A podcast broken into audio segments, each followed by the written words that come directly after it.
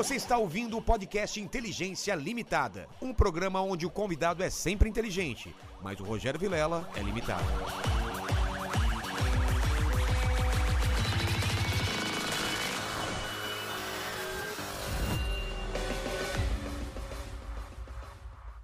Olá, terráqueos, como é que você tá? Eu sou o Rogério Vilela e tá começando mais um Inteligência Limitada, o programa onde você já sabe, a limitação da inteligência acontece somente por parte do apresentador que vos fala, porque sempre trago pessoas mais inteligentes, mais interessantes e com a vida muito mais legal do que a minha. E hoje não é diferente, não é pequeno Max. O- Max está assumindo é, o teclado aí da troca de câmeras. Exatamente, tem a vida muito mais interessante. Porque ele estudou em Harvard, olha É, isso. Eu espero que hoje você não fique tão. Porque às vezes ele fica tão atento no papo que ele esquece de trocar a câmera. Às vezes a pessoa tá falando ele fica lá na câmera. Aí eu falo, ele não corta. É que ele tá interagindo. Ele tá, não, ele tá também, né? assim, ó. É tá eu, assim no eu papo. gosto muito do papo. Ele fica no papo assim, ó. Aí eu falo, né? Ah, aí ele troca de câmera. já, já, já teve um episódio ficou 40 minutos é, no convidado sem trocar de câmera. A história Convidado. do cara, eu tava chorando aqui. É, ele tava chorando com a, com a É história do cara. É sério. É, é É, sério, é sério mesmo. Sério mesmo. Eu acho muito da hora, porque você é bem novinho. Você tem quantos anos? 18. Isso é o que ele Isso é fala. massa. É o que não, ele fala. Olha a cara dele, não parece que tem menos? Eu acho que é trabalho infantil, não é não? Não, não, ele tem É, 18. Ó, tá- é- e esse bigodinho aqui, ó. Olha o bigode de código de barra que ele tem. eu tenho passar que tirar um- já. Ele passa no supermercado e vai lá, psh, linguiça, 42 reais, tá? Ó, mas fala com o pessoal da live como eles participam com- do papo de hoje aí. Para participar com a sua pergunta, comentário ou seu jabazão é muito fácil, é só você mandar o seu super chat. Os preços já estão fixados aqui no chat, então é só você ir lá e dar uma olhada. Vai estar tudo certinho lá. Lembrando que vamos ler os melhores comentários e as melhores perguntas. Exatamente. Quer xingar? Pode xingar, pode pagar pra xingar, mas a gente não vai ler o seu xingamento. É só Exatamente. perguntas, perguntas boas. Tabata, já começou, desde que a gente anunciou você, começou uma briga no chat, né? Esquerda, direita, centro, né? O pessoal aqui falando do Emael, tem, tem todo mundo brigando, assim. É, é- é normal essa polarização aí? Uai, Contigo? não deveria ser normal. É. Mas infelizmente vem sendo no Brasil, né? A gente tá Exatamente. num momento muito polarizado, de muito ódio, em que as pessoas não querem debater, não querem saber do que estão falando, mas estão lá seguindo o que estão vendo no Twitter e expondo sua opinião. Então eu acho isso muito Expondo ruim, so- mas e, faz expondo uma parte ruim de- deles, né? Deles próprios, porque eu acho que É. diz muito da própria pessoa esse ódio, né? Esse ódio, essa raiva contra as pessoas do nada, assim. Expõe o que a pessoa é, né? Eu- Eu penso muito isso, assim. é, eu nunca fui na rede social de ninguém pra xingar, etc. Se eu não gosto, começa É. que eu não sigo a pessoa. E, eu, Enfim, quero ser feliz, né? Acompanho Claro. o que eu acho bacana. É, e eu fico me pensando, o que, que me perguntando, o que faz uma pessoa parar o que tá fazendo, ir na rede social de alguém ou escrever, sei lá, em sua parede, um xingamento, uma ameaça, uma ofensa. Cara, eu acho que isso fala, primeiro, de uma frustração generalizada, mas também de uma espiral de ódio que a gente tem que dar um basta. É verdade. Porque tá muito ruim. É, outra coisa que eu queria falar é o seguinte: hoje, além dos caras xingarem no Twitter, um cara foi no meu celular hoje, descobriu o meu WhatsApp e veio me xingar no WhatsApp. Olha aqui, agora é uma outra etapa, entendeu? O pessoal não satisfeito de xingar no Twitter, você bloqueia, os caras descobrem seu telefone e vêm te xingar no telefone. Você tem que bloquear no telefone Isso também. quer dizer, bloqueia. É, exatamente. Quem A- ama, a bloqueia. gente tem que estar aberto à discordância, mas Exa- a ofensa, Ah, xingamento, não, não a dá. ameaça, Quando não, começa já a xingar, nenhum. não dá, não dá, não dá.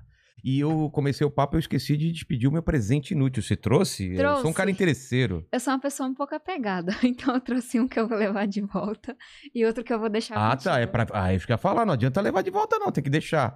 Olha que Vamos legal lá. isso. Eu tinha isso. Você tinha isso? Tinha. Sério? Sério. Que Então legal. pra que gente. saudade. Olha só. Ó, tem uma câmera aqui em cima. Dá pra ver aí, Max? Olha que legal. Planisfério, cara. Você aponta aqui o horário do dia. Olha que legal. Põe aí como é que vai estar hoje à noite, o céu. Hoje. Que dia que é hoje? 24 de setembro. 24 de setembro aqui. Que... À noite, você quer saber? Aham, põe aí 20 horas. 20 horas. Que dia que é hoje? 20, 24. 20. 24 aqui. Caramba. Aí você coloca e, e compara com o céu. E aí você consegue ver o céu, como É. é que ele vai estar naquele dia. Eu tenho uma lembrança tão boa da primeira vez que eu fui no planetário. É, Já, será que já reformaram? Reformaram, né? O planetário aqui em eu São Paulo. acho que reformaram, mas estava fechado durante a pandemia. E aí eu Poxa, não sei se já filho. abriu. É, eu... É uma experiência muito legal, né? Massa. Uhum. É muito legal. Eu, eu fui num- lá nos Estados Unidos também, não lembro em qual museu, assim, que tinha um. Cara, tinha um negócio tão absurdo. Você deitava e era uma viagem tão louca. Acho que isso Eu- marca, né? Não, demais. Eu, enfim, estudei astrofísica e competia em Olimpíadas de Ciência. E já fui para Olimpíadas Internacionais, etc. Então, isso aqui foi uma das primeiras coisas que eu usei, né? A coisa mais simples para você aprender sobre o céu. Mas já tive a oportunidade de, enfim, observar o céu na China, na Turquia. É isso que eu ia É, falar, na porque aqui, Polônia. aqui, aqui em São Paulo é meio frustrante, que você não consegue ver nada, né? Você já foi pro interior, pra um lugar bem limpo, assim? Já, já fui. Enfim, minha família é do interior da, da Bahia e do interior da Paraíba. Então, tem céus assim É, deve incríveis. ser absurdo, mas né? em Minas também, interior de São Paulo, Já, já consegue ver a ver, Via né? Láctea. Ver É- aquela é mancha, né? Aham. Eu fui, não sei se você já foi pro Chile, você já foi? Dizem Pro que lá é o melhor Chile- lugar pra. Eu já fui no mochilão, mas foi muito perrengue. É, Então eu fui não- num observatório lá, porque lá nas na altitude é muito seco e não chove, lá perto do deserto do Atacama, por Aham. exemplo. Então falam que é o melhor lugar pra ver o É, céu. lá eu nunca observei. Mas enfim, então acho que isso daí é. Que legal. um, é, é super antigo. Eu tenho, enfim, luneta, tenho binóculo, porque eu estudei isso. Pô, eu queria comprar uma luneta pra ver com meu filho. Será que. Tem que- de todos os preços, assim. Uma, eu tenho uma super simples de PVC que eu ganhei numa competição. Não, mas uma. Por exemplo, o que, que você vê com uma luneta legalzinha? Não precisa ser muito cara. Dá pra ver o que é, legal- as crateras da Lua, por exemplo. Dá pra ver as crateras da Lua, é, Vênus. dá pra ver os planetas. Vênus dá pra ver? Dá pra ver, mas é mais legal ver Júpiter, Saturno. Ah, é? Então você, por exemplo, vê os anéis. Então vale muito a pena ter uma. Caramba. Pô, que Então- saudades aqui, que legal. Isso aqui me lembrou também o lápis de tabuada, que acho, não sei se é da sua época. Não, o que, Você que não é isso? Eu sou velho. Sabe o que é lápis de tabuada, mandíbula? Claro. Ah, você é novo. Você sabe mesmo? Sei, Sabe? sei. É lápis Era um tabuada. lápis que tinha ta- toda a tabuada Ah, no tá, lápis. no Ele era lápis, tá, eu azulzão, já vi, eu já azulzão. Aí vi, você ia apontando e ia perdendo a tabuada do 2, É. do 3, você ficava desesperado, ia apontando, falava, ah, não tem mais a tabuada. Tá, e aí não podia usar a tabu... a- o lápis de tabuada na prova de matemática, claro, né? Aham. Pô, porque aí você usava a tabuada, não, você não decorava, você usava. Era lápis de tabuada e, a, e aquela borracha azul e vermelha. Que diziam que a parte azul era pra apagar a caneta. Mas isso é mó mentira, Claro né? que é eu mentira. Nunca conseguia... E eu tentava antes, nunca Não, conseguia apagar A parte. borracha. A, a verdade é que a parte vermelha era pra apagar lápis e a parte azul era pra rasgar o caderno. É que eles não falavam. você passava na língua e rasgava duas, três folhas daquilo lá. Tentando Né? e nada. É. Mas enfim, isso aqui me dá... dá che- O coração Obrigado. fica- Vai, vai pro cenário. É, Esse aqui volta. Aí o que eu vou deixar contigo é esse. Eu te dou outro depois. Mas eu ganhei na primeira competição que eu participei. Aí eu não vou conseguir deixar. Eu sinto muito. Você me deixou feliz. Mas eu vou. E depois. Você sabe o que você fez agora. Eu vou te Você deixou uma. Você vai ter que me dar outro eu, mesmo. eu vou achar um pra você. Caramba, cara. Eu, eu agradecendo aqui à toa, tá? Leva embora então, tá bom. Não, não. É... Gente, Mas, ó, eu achei tem- que eram os outros que você ia pegar de volta. Não, isso aqui é muito legal. É também, que esse tem um valor explicar. sentimental, me Não, arranja assim, outro. eu vou É. conseguir outro pra Tá você. bom. Esse daqui eu ganhei nas primeiras vezes que eu participei da Olimpíada Brasileira de Astronomia, aqui, né? que é a Ó. OBA. Ah, e bom. hoje, no mandato, a gente apoia a OBA todos os anos, então direcionando uma parte do orçamento para eles. E aí, é, em prol da, da divulgação da ciência, eu vou ver se a gente consegue Tá mais alguns e Boa. trago. É, eu não tô me ouvindo, tá tudo certinho Não, é aqui, ó. É só você mexer aqui. Ah, beleza. Voltou? Não é, não, nunca é o microfone, é só o seu, o seu retorno. Então Tá ótimo. Esse daqui, é, como eu falei, minha mãe vem do interior da Bahia, meu pai é do interior da Paraíba. E minha mãe tem 27 irmãos. Ela diz que são O quê? 22. Eu e minha tia dizemos que são 27, porque ela não conta os filhos fora do casamento. É, Caramba! e na minha família tem muitas bordadeiras. Tipo, minha avó bordava, minha mãe, minhas tias. E aí as coisas, enfim, quando elas estavam mais apertadas, meus pais estavam desempregados, lá em casa bordava todo mundo. Eu, minha mãe, meu pai, meu irmão. E desde pequenininha eu aprendi a fazer várias coisas, tipo, sei lá, crochê, é, ponto cruz, ponto fita, vagonite, ponto nó, o que você imaginar. Então isso daqui foi uma coisa que eu fiz por muitos anos, mas que eu parei de fazer porque era meu trabalho. É, e eu vendia os panos na escola quando eu era pequena. Então, uma miada, uma agulha Isso aqui o e que, que um é? etamine. Uma miada. É um- Meada... um, conjunto de linhas. Tá. Fio. Agulha. Agulha e o etamine, que é o, o o pano do ponto cruz, que aí você pode bordar depois. Você borda nesse pano? Você borda nele, aí você faz, tipo, você consegue fazer o que você quiser. Um ursinho, Ah, é, um, sei lá, escrever o nome da pessoa. E aí você vai com as cores, fazendo tipo um E esse pano aqui. fica no meio, ah, o, o- Não, aqui, tipo, tem, sei lá, pano de mesa que é todo de etamine. É. Aí você só faz a barra dele. Ah, tá, entendi. Ou você pode cortar um quadradinho e costurar num outro pano normal. Tá. Ou só colocar, tipo, a beirada no pano de prato. Ah, entendi, entendi. Aí são, enfim, são duas coisas que tem muito a ver com, Bacana. com minha infância. Preferia o outro presente? Preferia, mas esse aqui tá. Eu aceito eu de eu muito bom grado. Mas, ó, eu é, vou cobrar, eu hein? também Porque político costuma prometer e não cumprir, né? A gente vai. Vamos cobrar, não vamos cobrar? Com toda certeza. Se não recebemos aqui, vamos denunciar Não, eu vou trazer. e vamos abrir uma CPI. Vamos falar com o Frota. O Frota é o cara que abre CPI. Acabou de tá querendo abrir a CPI da, fa- da fakeada. Vamos chamar o Frota e abrir uma CPI contra a Tabata. Nós temos receber. contatos. Mas, Temos ó, contatos. É, é até engraçado, porque, enfim, desde pequenininha que eu bordo, né? Sei lá, sete anos que a gente faz as coisas pra vender. E quando eu comecei a participar das Olimpíadas, ainda na escola pública, eu tive acesso a um mundo que eu nem sabia que existia, sabe? É como alguém que, sei lá, foi criada numa ocupação, na periferia. É como se descobrisse um superpoder, assim, né? É, Uma coisa é que você sabe fazer bem. De, uma tábua de salvação. É. Tipo, tem como eu escapar dessa realidade. É, o mundo é muito maior do que eu esperava. Então, por mais que, enfim, eu sou muito grata ao, ao quanto que os bordados nos ajudaram, era trabalho. E não era uma coisa assim que eu era super amarrada. Entendi. Agora, isso daqui é o que eu realmente amava, assim. E isso aqui tem a ver com as primeiras oportunidades que eu tive na educação. Mas isso veio, veio da onde? Porque é, seus, seus pais faziam o quê? Você falou que a sua mãe era. Então, minha mãe, ela era diarista, mas ela também bordava. Tá, É, e seu pai? Meu pai era cobrador de ônibus, mas quando não tava trabalhando, ah, eles vendiam coisas em feira, vendiam em. A gente se virava como dava. Aque- aquele carrinho de Yakut que passava na rua? É. Ah, eu lembro venderam. disso, cara, a mulher do Muita Yakut. gente dava calote. É? É. Mas tinha que pagar na hora? Ah, pago nada, o povo depois. comprava fiado.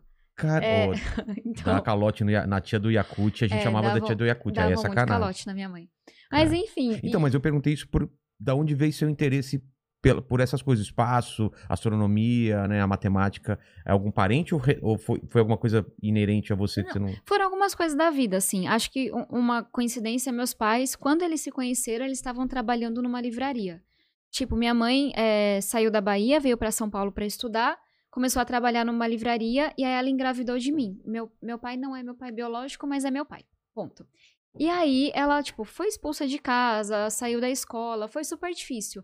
Mas ela continuou trabalhando.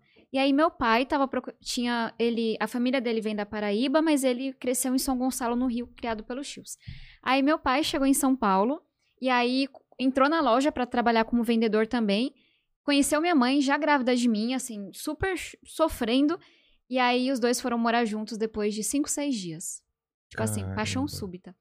Aí eles foram morar onde a gente mora até hoje, que é Vila Missionária, que é periferia aqui da Zona Sul. Então, perto da represa Billings. E aí, eu não sei se por isso, assim, tinha uns livros na minha casa dessa época que eles tinham trabalhado na livraria. Mas meus pais não, assim, eles nunca foram muito ligados nas nossas notas, etc. Eles queriam que a gente estudasse, eu e meu irmão, porque meu pai não tinha feito o fundamental, nem minha mãe o ensino médio. Ela tinha é, abandonado quando eu teve que sair, né? Quando ela engravidou de mim.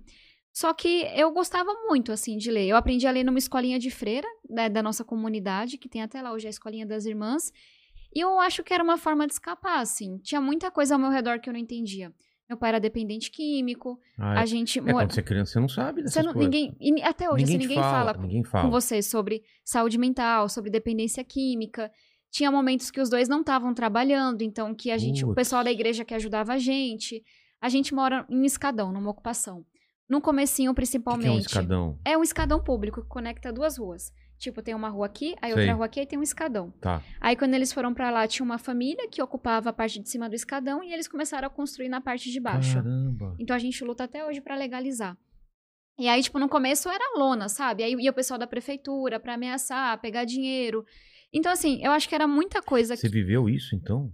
Caramba. Mas eu não. Eu não. Ninguém. Sabe aquela coisa de você não tinha ideia do que estava acontecendo? Hoje eu consigo É, explicar. você não, tem- não tinha parâmetro do que era não ter É. outra coisa do que isso. É, só- e eu sinto que pra mim era, sei lá, era tudo muito confuso e eu meio que me culpava por aquilo tudo, mas não sabia bem por quê. Porque Ah. você, você queria algumas coisas que você não tinha. Não, não era nem isso. Eu acho que era uma coisa de. Sei lá, tinha dias que meu pai não era meu pai. Meu Ah, pai era bipolar, era, é, era alcoólatra, era dependente químico. E aí, eu acho que isso acontece com muitas crianças. Não- a gente não falava com ninguém sobre isso. De achar que você era culpada é, por ele estar agindo É, daquela era forma. meio assim, era. Sabe essas. é, hoje eu vejo como uma grande, assim. Mais do que palhaçada, quase um crime a forma como a gente trata a saúde mental e a dependência química. Mas na época, não era tratado como uma doença. O povo mandava meu pai rezar, mandava ele tentar. Era como se aquilo tivesse a ver com a moral da minha família. Caramba. Tipo assim, a gente merecesse aquilo. Você caiu, se levanta porque. É, então não, não se falava com ninguém. Tipo, quando a gente, sei lá, tava sem comida e vinha alguém da igreja ajudar, os vicentinos. A gente tinha aquele sentimento de culpa, sabe? Como se. Fosse um peso. É, a, a- a gente que não tá fazendo nesse negócio direito. A Entendi. gente tem que. Não tem que falar com as pessoas sobre isso, tem que aguentar sozinhos. Então eu acho que eu encontrei nos estudos, e aí é, eu aprendi a ler nessa escolinha, depois tive professores incríveis, incríveis como se fosse uma forma, talvez, de compensar por aquilo. Então, claro, claro. tinha uma coisa que eu era boa, mas ao mesmo tempo tinha uma coisa na escola em que eu recebia muito carinho porque eu era boa naquilo, sabe? E aí você mergulhou de cabeça porque É, aquilo era Porque sua. se eu me dedicasse, a- as professoras iam gostar de mim. Faz todo sentido. Então, assim, não, talvez não seja a coisa mais inspiradora, mas é o, o que foi pra mim. Claro. E aí, quando eu tava na quinta série, no, no sexto ano hoje, é, numa escola estadual é, na Sabará, veio a Olimpíada Brasileira de Matemática de Escolas Públicas, que é hoje a maior, não sei se hoje, mas foi por muito tempo a maior Olimpíada de Matemática do mundo. E era uma política pública, foi criada. é, uma professora da escola pública, a professora Simone, decidiu preparar a gente para aquela competição e eu fui medalhista de prata no primeiro ano. E aí, tipo, nossa, que legal, bacana. Aí ela continuou ajudando a gente, a própria Olimpíada dava treinamento. E aí eu fui medalhista de ouro, é, viajei pela primeira vez de avião. Então fui para Recife receber minha medalha, porque quem tinha criado a, Olimpíada foi Eduardo Campos, quando era ministro da Ciência e Tecnologia. E aí, quando ele virou governador, fizeram a Não, premiação mas, lá. mas existia essa Olimpíada âmbito mundial. Não, é uma Olimpíada Brasileira de Matemática, Ah, é? só que é só para quem é de escola pública. Mas não existe uma, uma mundial? Existe, que é internacional. não tem é nada a ver com essa. Não, pensa assim, exi- sempre existiu a paulista, sempre não, né? Sei. Mas a paulista, brasileira, mundial. Só que quem vinha de escola pública não conseguia competir. Ah, tá. Tipo, a gente tá, na média, anos atrás das melhores escolas privadas. Então, é, em 2005, quando ele era ministro da Ciência e Tecnologia, ele criou essa Olimpíada só para quem era de escola pública. Entendi. Tipo assim, é uma competição só de vocês. E aí a gente tinha muito mais chance, né? Porque É. o parâmetro era mais parecido. E aí eu ganhei a, a medalha de prata pequenininha, depois a de ouro. Quantos anos você tinha? Tinha 11, 12 anos. Tá. Aí fui pra Recife receber a medalha. Nunca tinha andado de avião. Só assim, é, de pais. ônibus pra Bahia. Foi com quem? Sozinha. É, minha mãe não autorizou, mas meu pai autorizou. É, minha mãe ela é muito medrosa, né? E aí ela falou que eu não ia, que era um absurdo, que não sei o quê. Mas meu pai, ele sempre. é, Eu já, meu pai já faleceu, mas eu sou muito parecida com ele de jeito. Mesmo É. é, não sendo filha biológica, tipo, eu sou muito parecida com ele. Meu pai sempre foi assim, meio doidão, entre aspas, de vamos tentar, não sei se vai dar certo. Que bom. Aí ele foi e autorizou sem minha mãe saber. Aí a mãe ficou. Tipo, minha mãe falava que ele tinha que me levar de ônibus até a porta da escola. Meu pai me deixava no ponto, ficava fazendo hora na rua e voltava pra casa depois. Putz, que legal. Então ele deixava a gente fazer o que a gente quisesse, É, assim, pra, pra, pra, pra aprender, pra né? você aprender a É. ter a sua, a sua Mas minha mãe- responsabilidade, né? Tipo, pra, gente, pra eu aprender a andar de bicicleta, ele me jogou numa ladeira.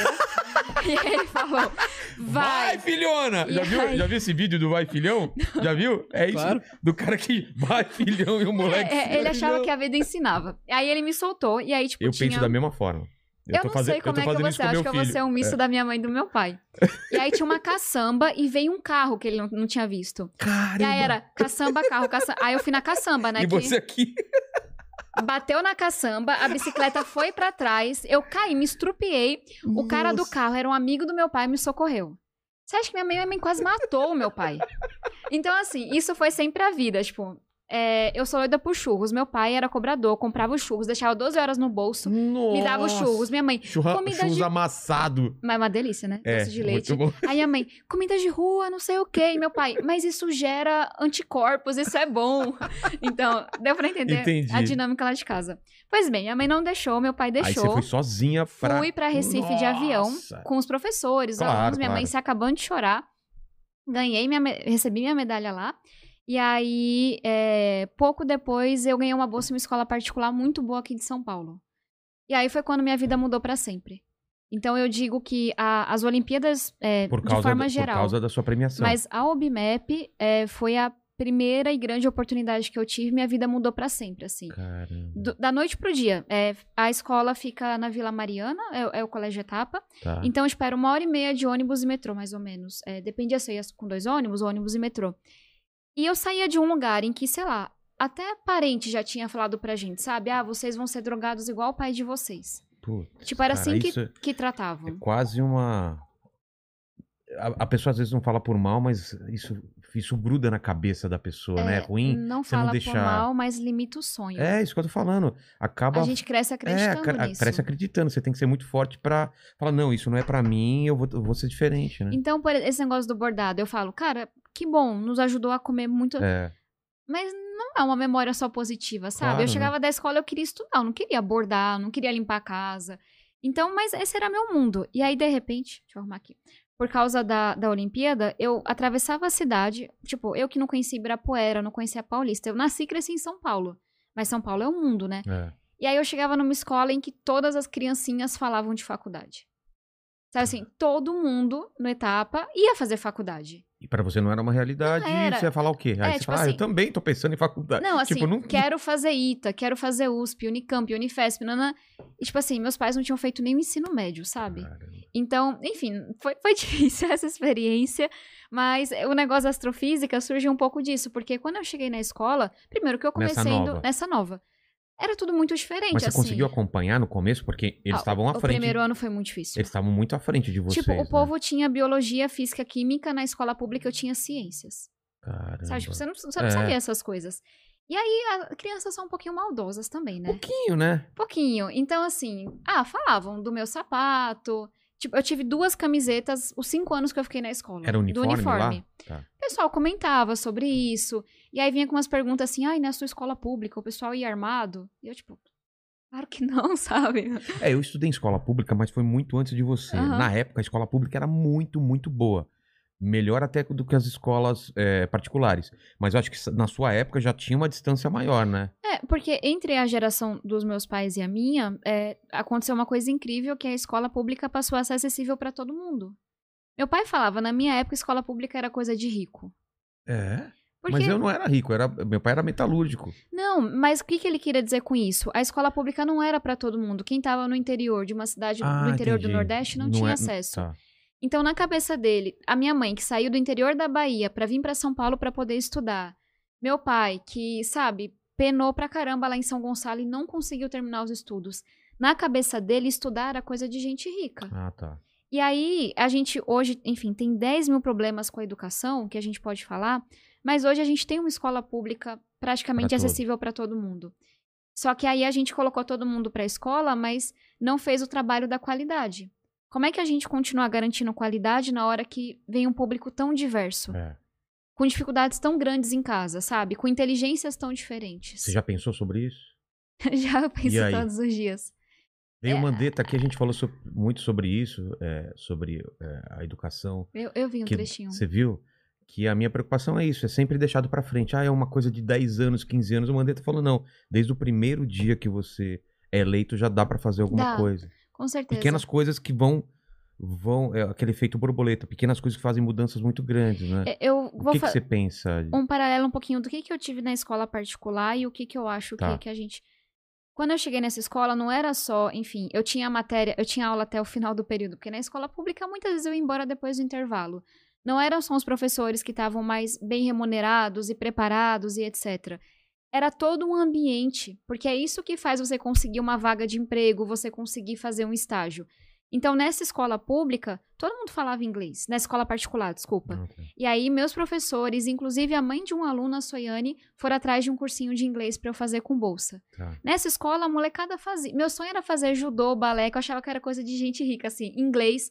Eu vim fazer inglês no final do ensino médio com bolsa. Eu vim fazer natação, que era um sonho um pouco assim de criança, depois que eu me formei, E trabalhando, era uma coisa sabe? natural pra aqueles alunos. E a gente tem que entender que tudo isso ensina. Claro. Na hora que você faz um esporte, você aprende a ter foco, a trabalhar em equipe. Na hora que você a, faz. A saber perder, a saber eh, ter vitória, Total. tudo. Você faz um teatro, você aprende a se Ah. comunicar. Você faz um Artes. curso de inglês, você Ah. tem mais vantagem numa. Desenho espacial, é saber é, relação de figura-fundo. Total. Concordo. Então, assim, quando eu fui pra essa escola particular, mesmo com todas as dificuldades e, e até preconceito do começo, eu passei a ter acesso a um mundo de coisas que me tornavam muito mais competitiva nesse mundo, assim, que De a hoje, gente tem hoje, é. de hoje. Então, o que, que eu acho que é uma mudança fundamental na, na educação? São várias, né? Mas eu defendo muito a pauta da escola integral. O que, que é isso? É, é um modelo que surgiu em Pernambuco, mas que hoje já existe no Brasil inteiro, que é muito forte em Pernambuco, no Espírito Santo, está crescendo aqui em São Paulo, mas tem que aumentar muito, que é de uma escola em que o pessoal fica pelo menos sete horas. A gente tem o menor tempo pedagógico do mundo. Nossas crianças têm três horas de aula por Que dia. não é nada, né? Que não é nada. É. Mas não pode numa, ser só. Numa, numa, numa fase de que, que é im- importantíssima ela, ela aprender o máximo de coisas possíveis, né? Tem um estudo que mostra que foi aquela consultoria McKinsey que fez, que a gente tem que ter pelo menos sete horas de aula por dia. É mesmo? Que é, que- o que não é o que a gente tem no Brasil, né? Caramba. E aí, só que não pode ser só assim, ah, dobra a quantidade de matemática, biologia. Não, não, é, não, é não. outro modelo de É. educação. E aí, uma primeira coisa desse modelo de educação integral é o projeto de vida. O Tá. que, que é isso? É uma disciplina que o aluno ele vai ter um tutor, uma tutora, para ao longo dos anos ele construindo qual é o sonho dele, qual é a carreira dele. Lembra que eu falei que na escola pública eu nunca tinha ouvido, enfim, ninguém nunca me perguntou qual era o meu sonho, que, que profissão que eu queria fazer, faculdade. Quando eu cheguei na escola particular, todo mundo só falava sobre isso. Então tem que ter na escola um momento que você vai falar: olha, você pode ser chefe de cozinha, você pode ser enfermeiro, você pode ser Um astronauta. atleta, um. Vamos ver o que você gosta de fazer e o que que você tem que fazer para poder chegar lá. É. Porque como que meus pais, que não fizeram ensino médio, iam falar de faculdade comigo?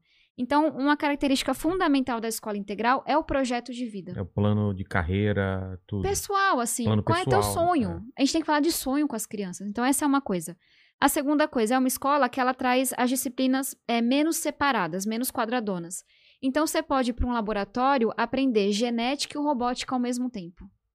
E aí você faz uma, uma competição de robótica ali. E é uma educação que você vai ter formação política, é, educação financeira, é. empreendedorismo. Aí você pode escolher, tem muita eletiva, né, que o aluno escolhe. Ah, eu quero fazer aula de forró. Eu quero fazer um clube aqui de empreendedorismo. Eu quero fazer aula de teatro. Porque são essas, é essa coisa holística que as crianças. o jornalzinho da escola. Exatamente. Vai lá e dá um discurso e É. participa do Grêmio. Que a gente tem que entender, claro, a gente tem que a gente tem um modelo de educação que falha na alfabetização. Os alunos chegam no terceiro aninho do ensino fundamental e metade não aprenderam a ler e escrever. Então a gente tem esses problemas antigos de alfabetização, frações, soma, multiplicação. Mas a gente tem que entender que nesse mundo, cara, olha a tua profissão, ela não existia, sei lá, 20 anos atrás. E a gente sabe que daqui nos próximos 10 anos, 100 milhões de postos de trabalho vão ser extintos. É.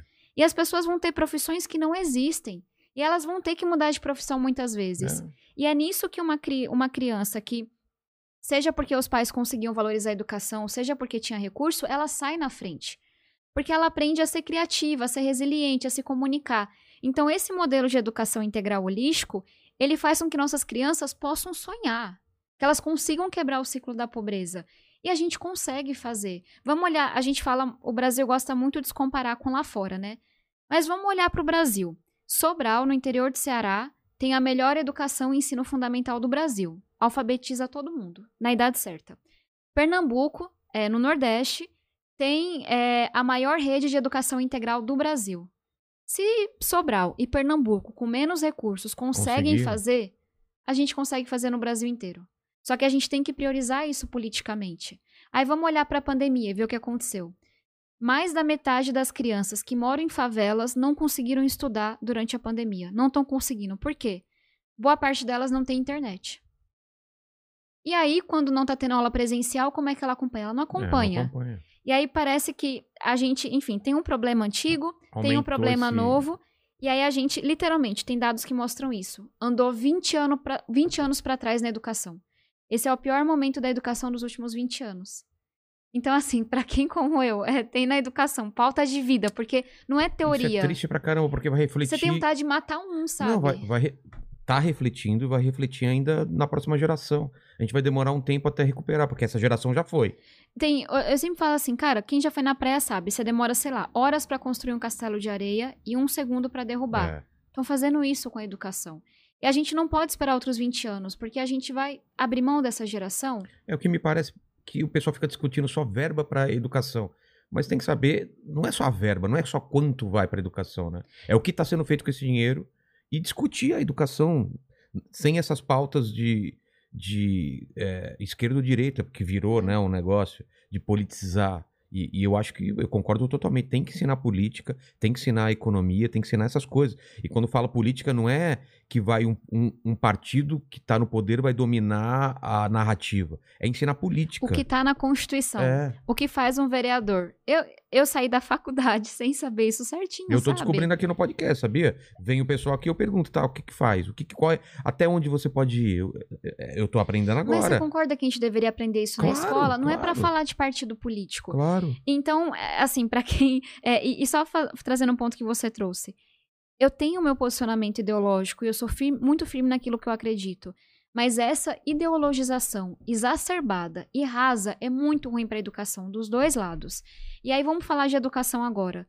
Quanto tempo não se perde falando de educação domiciliar, homeschooling, que é um tema super polêmico, ideológico, Sim. etc.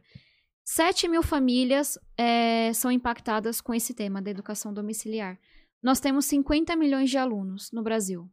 E aí eu te pergunto, o que, que você acha que dá mais, viraliza mais? Falar de educação domiciliar ou de alfabetização em escola pública? É claro que é o domiciliar, né? Que não impacta quase É. ninguém. Então, isso acontecendo com várias coisas também na educação. Não, Se isso, pega isso várias- acontece com qualquer pauta. É, que a gente vai discutir uma coisa grande e ficam pegando detalhe e batendo nisso. Mas e tal coisa?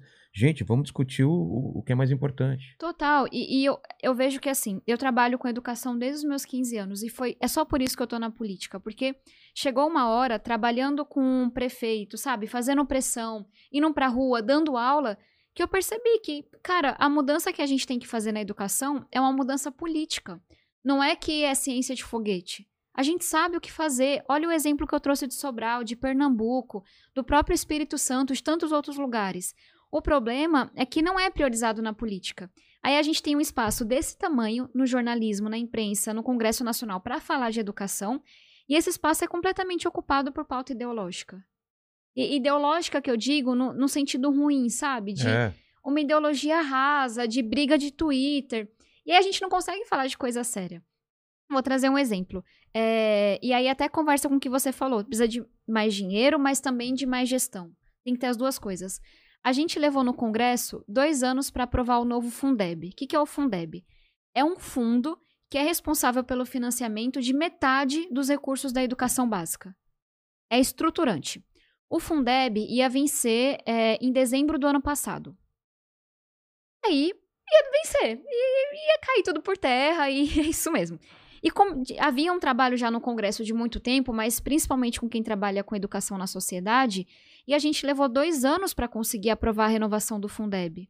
E mesmo no dia da aprovação, o governo orientou contra, assim, que não era para os deputados registrarem presença, por uma disputa pequena de poder, de narrativa, sabe? E aí a gente conseguiu, mas foi no seco, qual, sabe? qual era, qual era o argumento do governo que não queria que fosse votado? O- Pelo o que, que pegava pra eles?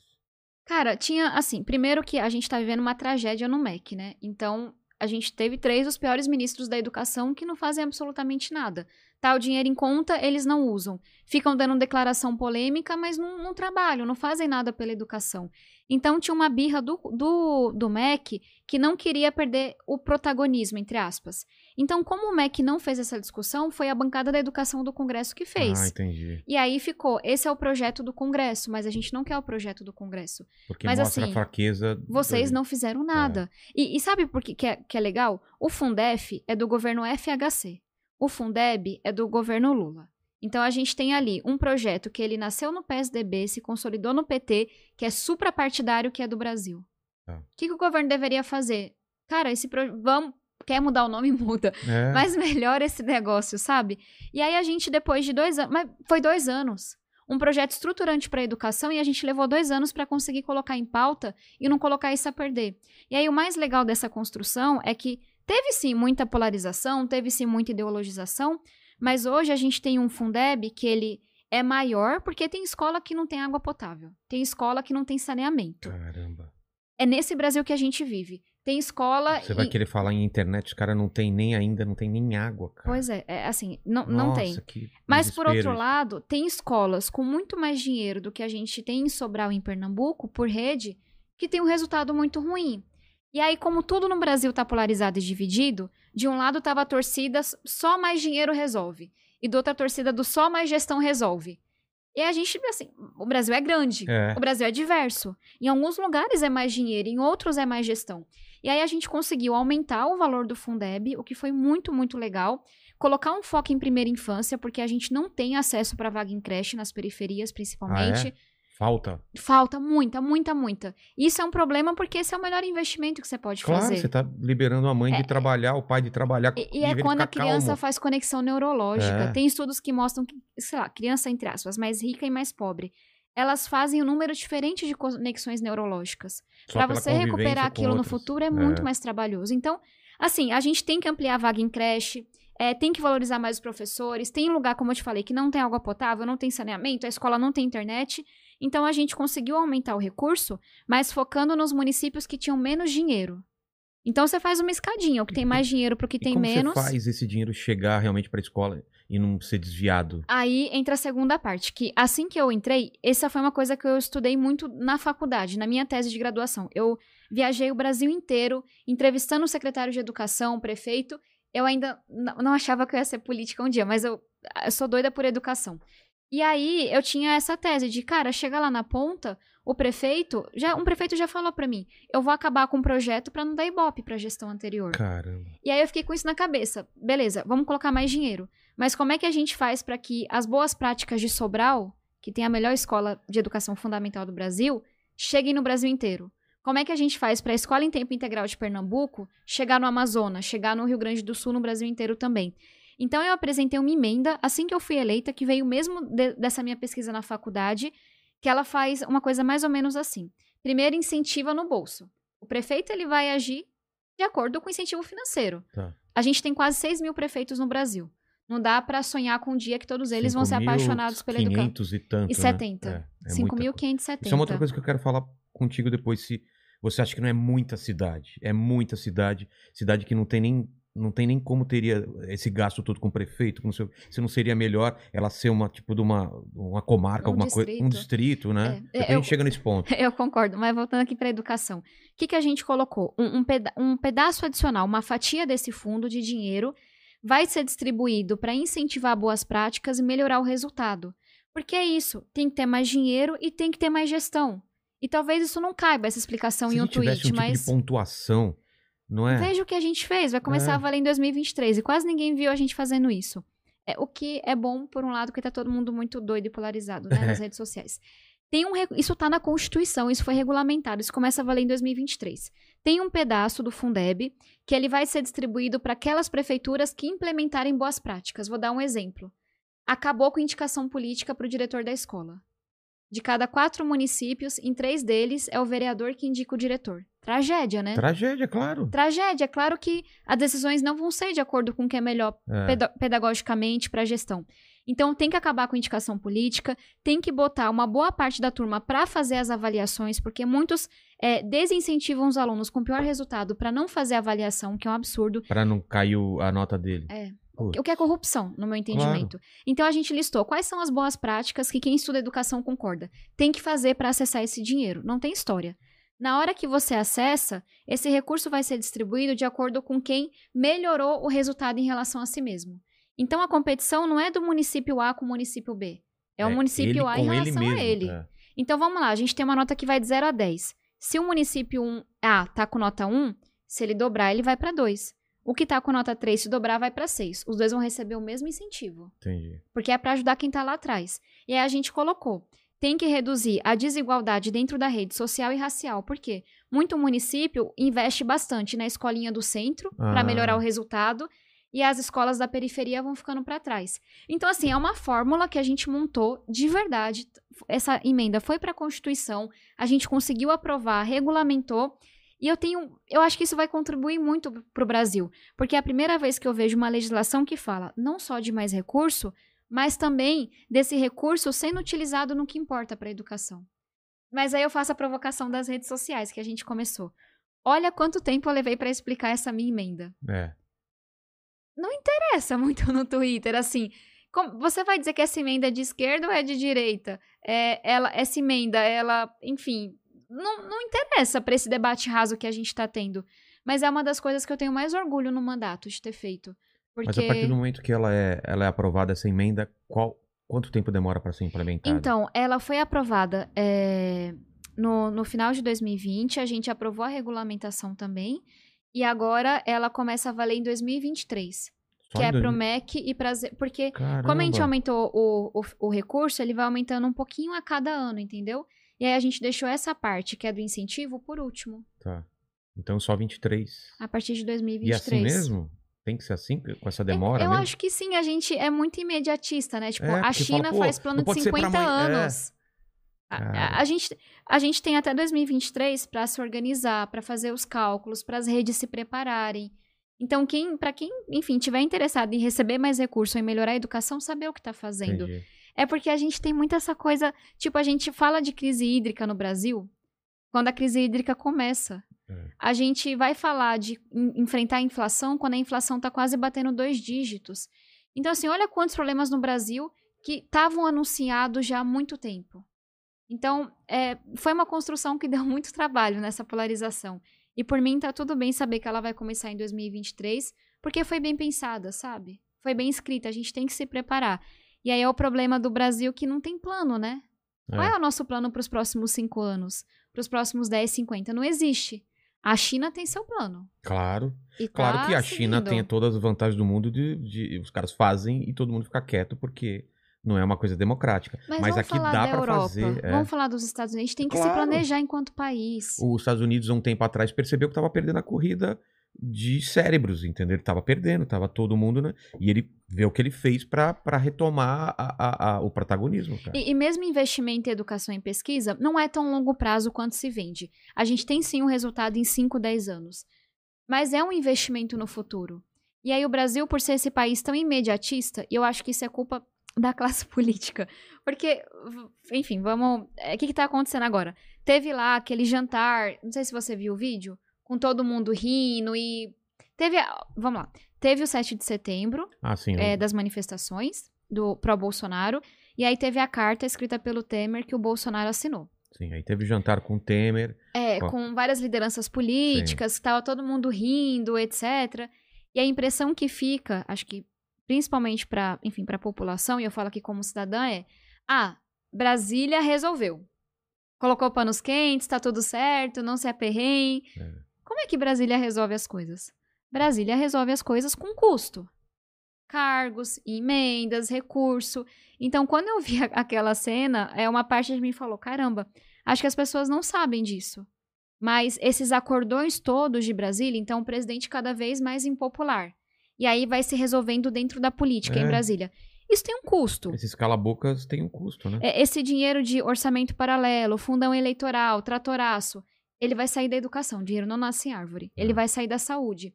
Então, Aumentando o IOF. exatamente. Quem, quem paga, assim, é o povo falando que tá o pagando por, por esse acordão que está É. sendo feito em Brasília.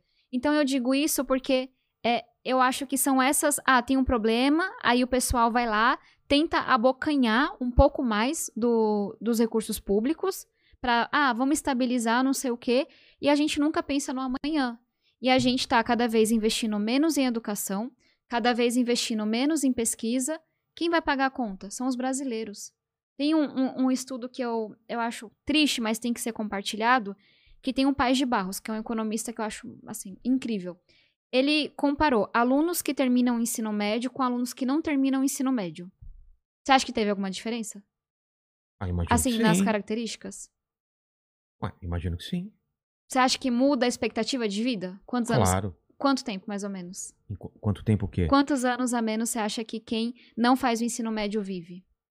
Não, isso eu nem, nem sabia que mudava a expectativa de vida. Muda. Não expectativa de, de futuro. Você tá falando de Não, vida. muda de vida. É nesse As nível. pessoas morrem mais cedo. Exatamente. É cerca de três anos mais cedo na média. Mas isso.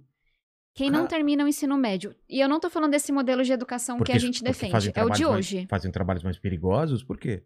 Quem não termina o ensino médio tem maior chance de entrar para criminalidade, de adquirir doenças graves, de ter trabalhos precários, de ter uma vida infeliz. E isso e muito mais faz com que essas Caramba. pessoas, na média, vivam três anos a menos. É um crime o que a gente está fazendo. Porque hoje, já, antes da pandemia, de cada cinco alunos, um não terminava o ensino médio na idade certa. E dizem que esse número vai aumentar de duas a três vezes com a pandemia. E aí o, País de Barros falou: olha, é uma tragédia o que acontece quando uma criança não termina o ensino médio. E nem é o ensino médio que a gente sonha, é o ensino médio que a gente tem hoje. E aí ele falou: mas vamos ver se esse custo é só para a pessoa ou é para a sociedade. E aí ele viu que o custo dessa evasão, que é mais ou menos de um quinto, né, um de cada cinco, era de ca- 214 bilhões de reais por ano, Pelos 3% do PIB. Uso do SUS. é, SUS, sistema de é, segurança, segurança. produtividade, desenvolvimento econômico. Aí ele falou: olha, todos os anos a gente perde 3% do PIB porque a gente não consegue colocar, fazer com que nossas crianças terminem o ensino médio. Cara, que absurdo. Tô dizendo isso por quê? Se a nossa educação andou 20 anos para trás, para onde foi o nosso desenvolvimento econômico? E eu nem falei do que é mais importante para mim, que é a dignidade, que é a chance de poder sonhar, de quebrar o ciclo da pobreza. A sociedade brasileira tem que entender, porque eu acho que não entendeu ainda, e aí não são só os políticos. Nesse sentido, acho que a política reflete a sociedade. Que a educação deveria ser prioridade, e não é porque é uma- um tema bonitinho, não é porque é um tema teórico. É porque na hora que as pessoas têm oportunidade, como eu tive, elas podem contribuir muito mais para a sociedade. E na hora que elas não têm oportunidade na educação, meu pai faleceu com 39 anos de idade de uma forma Só? trágica por causa das drogas. Caramba. Eu posso te contar várias histórias de pessoas próximas que morreram pro crime, pra violência com 15, 16, 20 e poucos, de amigos que amigas que engravidaram muito novas igual minha mãe, é, amigas, sabe, que amigos que abandonaram o ensino médio. Então assim, na hora que tem educação, o brasileiro brilha. É, a gente é. É. foda, sabe? Brilha e faz coisas incríveis. Onde falta educação, onde falta oportunidade, o que a gente vê é o crime entrando, são as pessoas morrendo mais cedo, e isso tem um custo, inclusive, para quem está enclausurado no bairro mais nobre, do Rio de Janeiro, por exemplo, Claro. aqui de São Paulo. É isso, e essa pesquisa mostra isso para mim. A gente está deixando é, de- desmoronarem um castelinho que a gente estava construindo da educação. Vai demorar muito tempo para reconstruir. Mas a gente tem que entender que as consequências não é só para esse jovem que não conseguiu estudar na pandemia porque não, é pra tinha internet mundo. é para todo mundo. Que vai viver num país mais inseguro, num país mais doente, num país menos desenvolvido. Então eu digo isso porque tem pessoas que falam: "Ah, você fala muito de educação". Na minha opinião, quando eu falo de educação, eu falo de economia, eu falo de saúde, eu falo de meio ambiente, eu falo de tudo isso. E tem projetos que a gente apresentou muito sérios na Câmara, sabe? Tem um, inclusive, que eu apresentei no comecinho do ano, Mas ainda que bem ele- que você fala de educação, porque eu acho que as pessoas falam muito pouco sobre educação. E eu É. sempre toco aqui quando vem políticos ne- nessa tecla. Pra mim não é resposta pra tudo, mas é uma resposta pra muita coisa. Mas é raro. Se você olhar, por exemplo, é debate entre presidenciáveis. Ah, não. Nunca falam de É educação. aborto, é droga, são as coisas que dá, dá, dá ibope. mais ibope, é, dá mais ibope. É, Então, esse é o problema, assim. É, fala- educação não dá volta, por exemplo. Mas, E aí, qual é o incentivo para as pessoas mas como a gente vai conseguir que, que presidentes populistas se preocupem com a educação, sendo que para um, pra um- pra um populista é muito melhor que a sociedade seja na média. Claro que eles não querem que fique burra, mas que não, não discuta ques- muito, não questione muito. Que, que siga feito manada, né? É, sem exatamente. questionar. É muito mais fácil. Só- Só a vinda da rede social já tirou muito daquele poder de cabresto que eles tinham, criou outros problemas, cara. Claro, mas hoje em dia se questiona muito mais do que antes. Imagina se a gente tivesse todo mundo nesse mesmo nível, entendeu? Mas, mesmo assim, a população brasileira é a que mais acredita em fake news no mundo. Con- concordo. Então, nós também temos o efeito manada de lideranças políticas que dizem A nas redes sociais, por mais seja um grande absurdo, e vira A para todos os seus seguidores. Então, eu tenho uma tese de como que a gente pode mudar isso. Primeira coisa, assim, quando a gente tira uma foto do Congresso Nacional, eu, por ser mulher jovem, vim da periferia, sou exceção da exceção. As pessoas são muito parecidas. Eu não tenho nada contra é, o estereótipo do homem branco, mais rico, mais velho, etc. É só que o Brasil é um pouquinho mais do que isso. Eu queria que ele estivesse lá, e as mulheres também, e os negros também, e os periféricos também. mas, É quem pessoas... elege, mas quem elege é todo tipo de pessoa, não entendo isso. Por que, que ele não se coloca lá? Eu vou te dar duas dicas. Primeiro, você tá vendo a discussão para aumentarem o fundão? Sim. Isso é para manter o status quo. Claro. Por quê? Nós temos campanhas no Brasil que são muito caras. Então, primeiro a gente precisa de uma reforma eleitoral para baratear o custo da campanha Por que, que ela é política. cara? Você sabe? É o sistema eleitoral que é assim. Então, por exemplo, a gente tem um estado como São Paulo gigantesco. Eu fui a sexta mais votada aqui em São Paulo. Eu não consegui fazer campanha em todos os municípios. Eu acho que eu fui, sei lá, para 31 municípios, o que é muito pouco. Nós temos 645 Caramba. municípios em São Paulo. Então, tem um modelo que eu defendo, que é o da Alemanha, que é o do distrital misto. Cada pessoa ela tem direito a dois votos. Não aumenta o número de deputados, não se É. preocupem, mas ela tem direito a dois votos. Tem a pessoa que ela vai concorrer no estado inteiro com causas, por exemplo. Ah, eu sou o deputado do combate à corrupção, da pauta ambiental, da pauta animal, da educação, etc. Mas a gente vai dividir, no caso aqui de São Paulo, o estado em 35 distritos. E aí vai ter o representante daquele distrito. Tá. Por que, que isso é muito legal? Porque metade das cadeiras são campanhas muito mais baratas. Então você sabe, sabe, olha, eu tenho que fazer campanha aqui no meu distrito. Vamos dizer que aqui em São Paulo, não sei porque eu não fiz a divisão, né? Seria a zona sul da capital. Tá. E que se eu for, a pessoa que se eleger por aquele distrito, ela vai ter que prestar contas. Parece, Todo claro. mundo vai saber sei quem, é o quem é deputado pessoa, daquela é. região. Pô, piorou a situação aqui no, no meu distrito. Então, o cara não tá fazendo um trabalho bom. Então, essa é uma coisa que eu defendo, porque é, já é provado que isso reduz o custo da campanha. Você diminui o lugar onde você tem que fazer campanha. E aí, o que, que o Congresso tentou aprovar, mas graças a Deus e ao Senado e Simone Tebet não conseguiram? Distritão, que é o oposto. O que que é Todo mundo tem que fazer campanha no estado inteiro. É como se fossem várias campanhas a governador. Primeiro colocado, segundo colocado. Sei. Então, só para dizer que a gente tem um sistema atual, tem um que a gente sabe que vai melhorar e uma parte da política tenta piorar. Tem um sistema atual que é proporcional, que é o que a gente vota hoje. Tá. A gente defende o distrital misto. Tentaram aprovar o distritão, quase conseguiram. Tem o sistema hoje que é, é de financiamento público. O que eu acho que é importante, porque a gente sabe que Fala teve muita fundo- corrupção. fundo o fundão eleitoral. eleitoral. Mas é muito dinheiro. E sabe qual é o principal problema? Ficou Esse em- dinheiro- Ficou em quanto? 3 bilhões? Não fechou Ah, ainda. não fechou. É, tentaram 6 bilhões, se eu não me engano, É, aí não 5,9 passou, é. não passou. E aí estão dizendo que o Bolsonaro vai tentar trabalhar por um valor menor do que 6 bilhões, mas maior do que é hoje. Cara. Então, de uns 4. E a gente vai ter que lutar de novo contra. Por quê? As pessoas falam, ah, é importante fundo público porque ajuda o candidato mais pobre.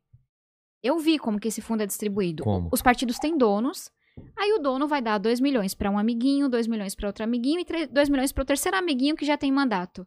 Aí o dinheiro nosso tá indo para eleger quem já tá no mandato.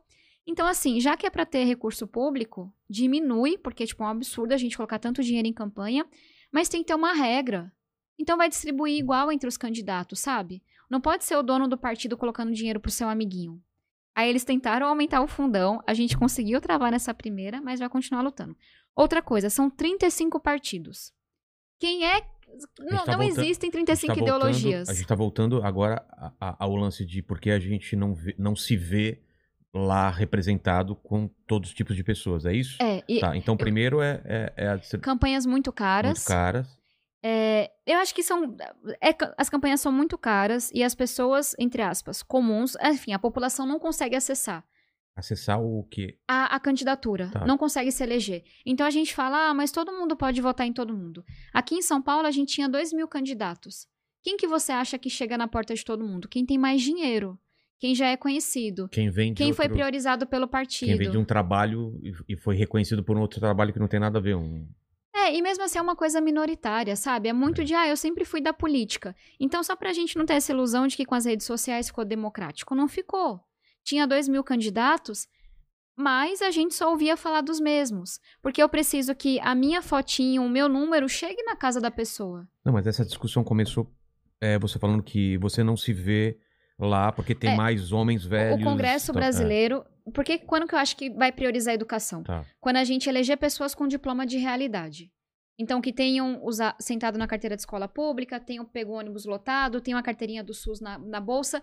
Pessoas que priorizem o que importa para a maioria das pessoas. Essas pessoas estão se candidatando?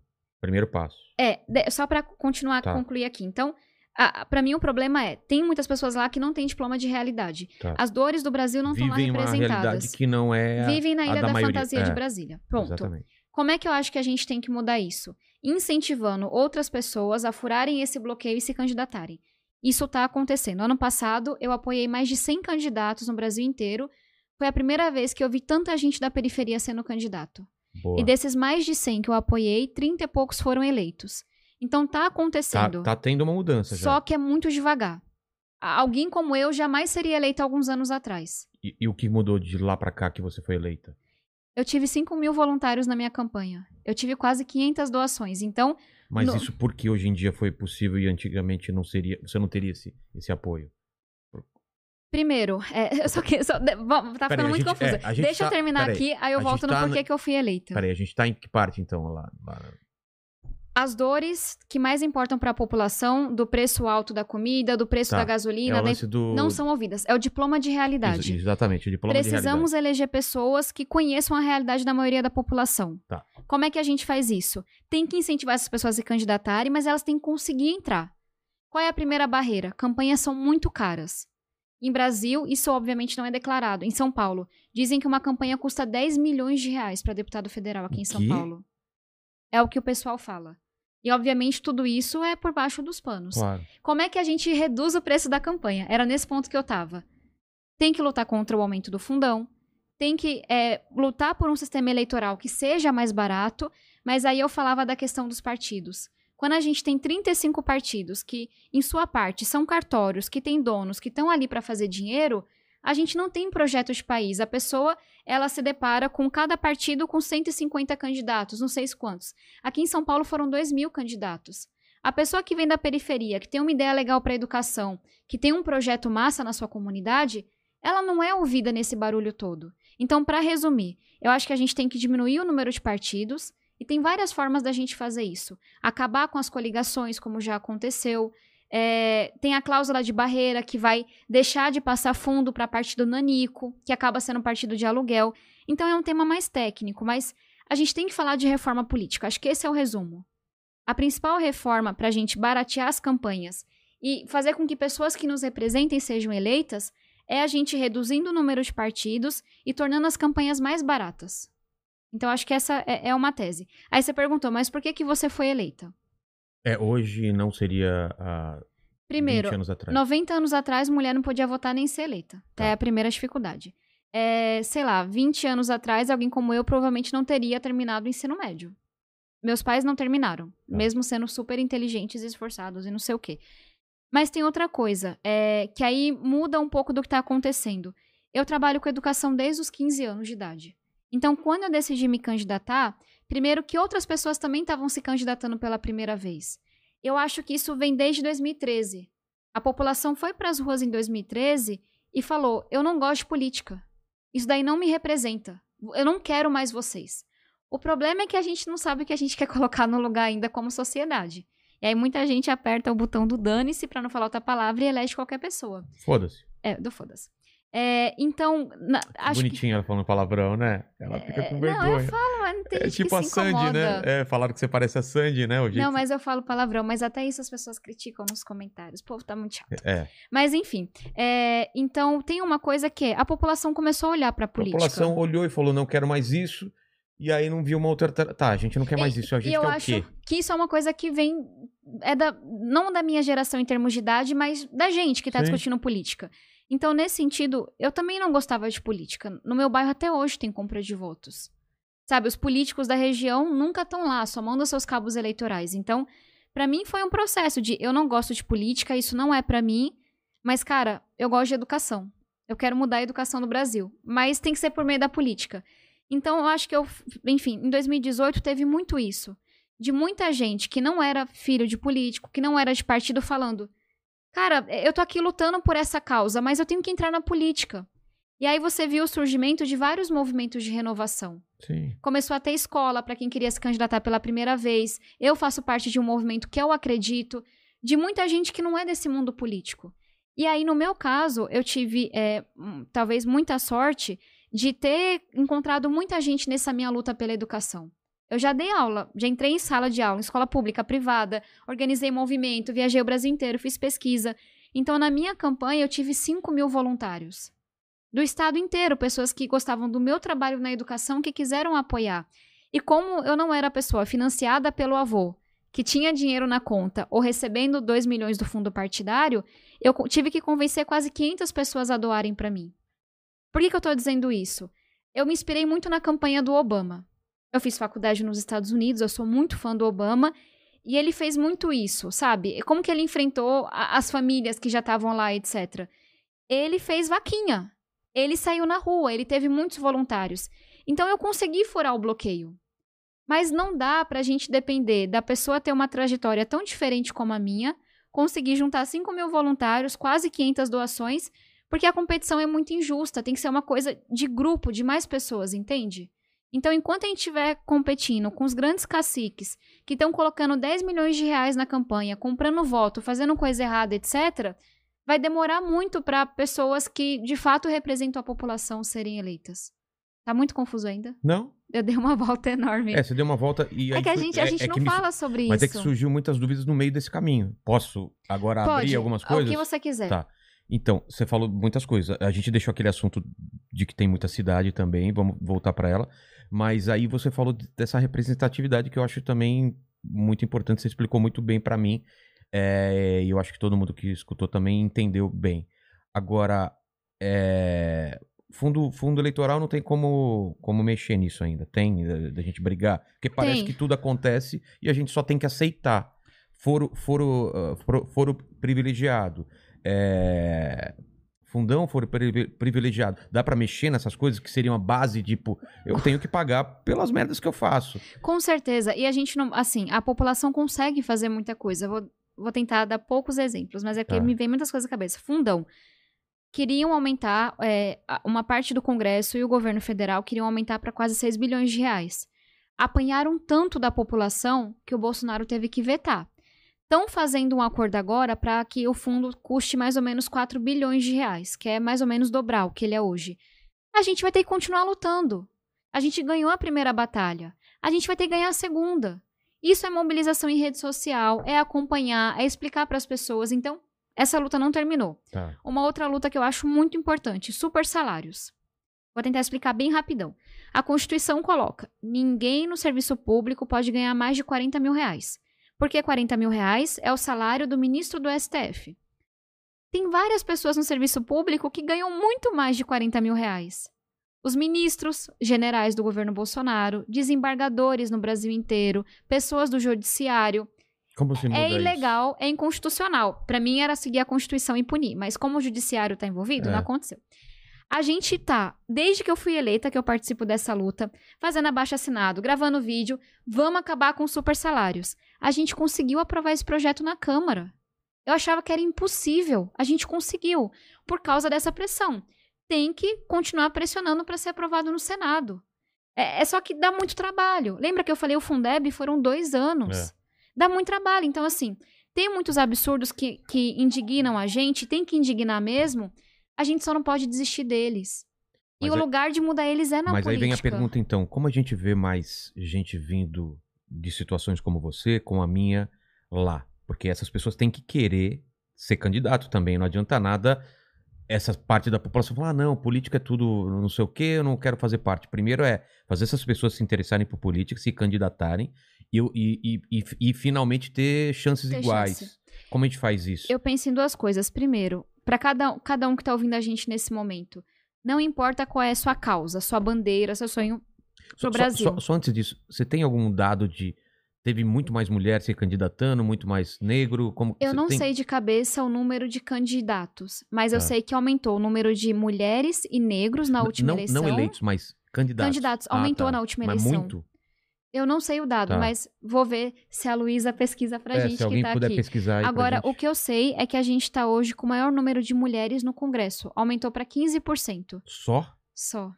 São 15% Esse é o mulheres? recorde de todos os tempos. Chegou a ser, sei lá, 5%? Quando começou, sei lá, devia ser um 6, é um valor bem baixinho. Pra 15%? você ter uma ideia, até cinco anos atrás, o Senado não tinha banheiro feminino. Você tá brincando. Tô falando seríssimo. As, as senadoras tinham que sair e ir no restaurante fazer xixi. Caramba. Então, assim, a política foi feita pra quem vem de baixo não entrar, pra mulher Claro. não entrar e por aí vai. Mas que, tem, tem, tem mais mulheres, Tá. negros, periféricos. Mas, gente, eu dou esse exemplo, não é porque eu acho que é só pra essas pessoas, mas porque pra mim é meio que matemática.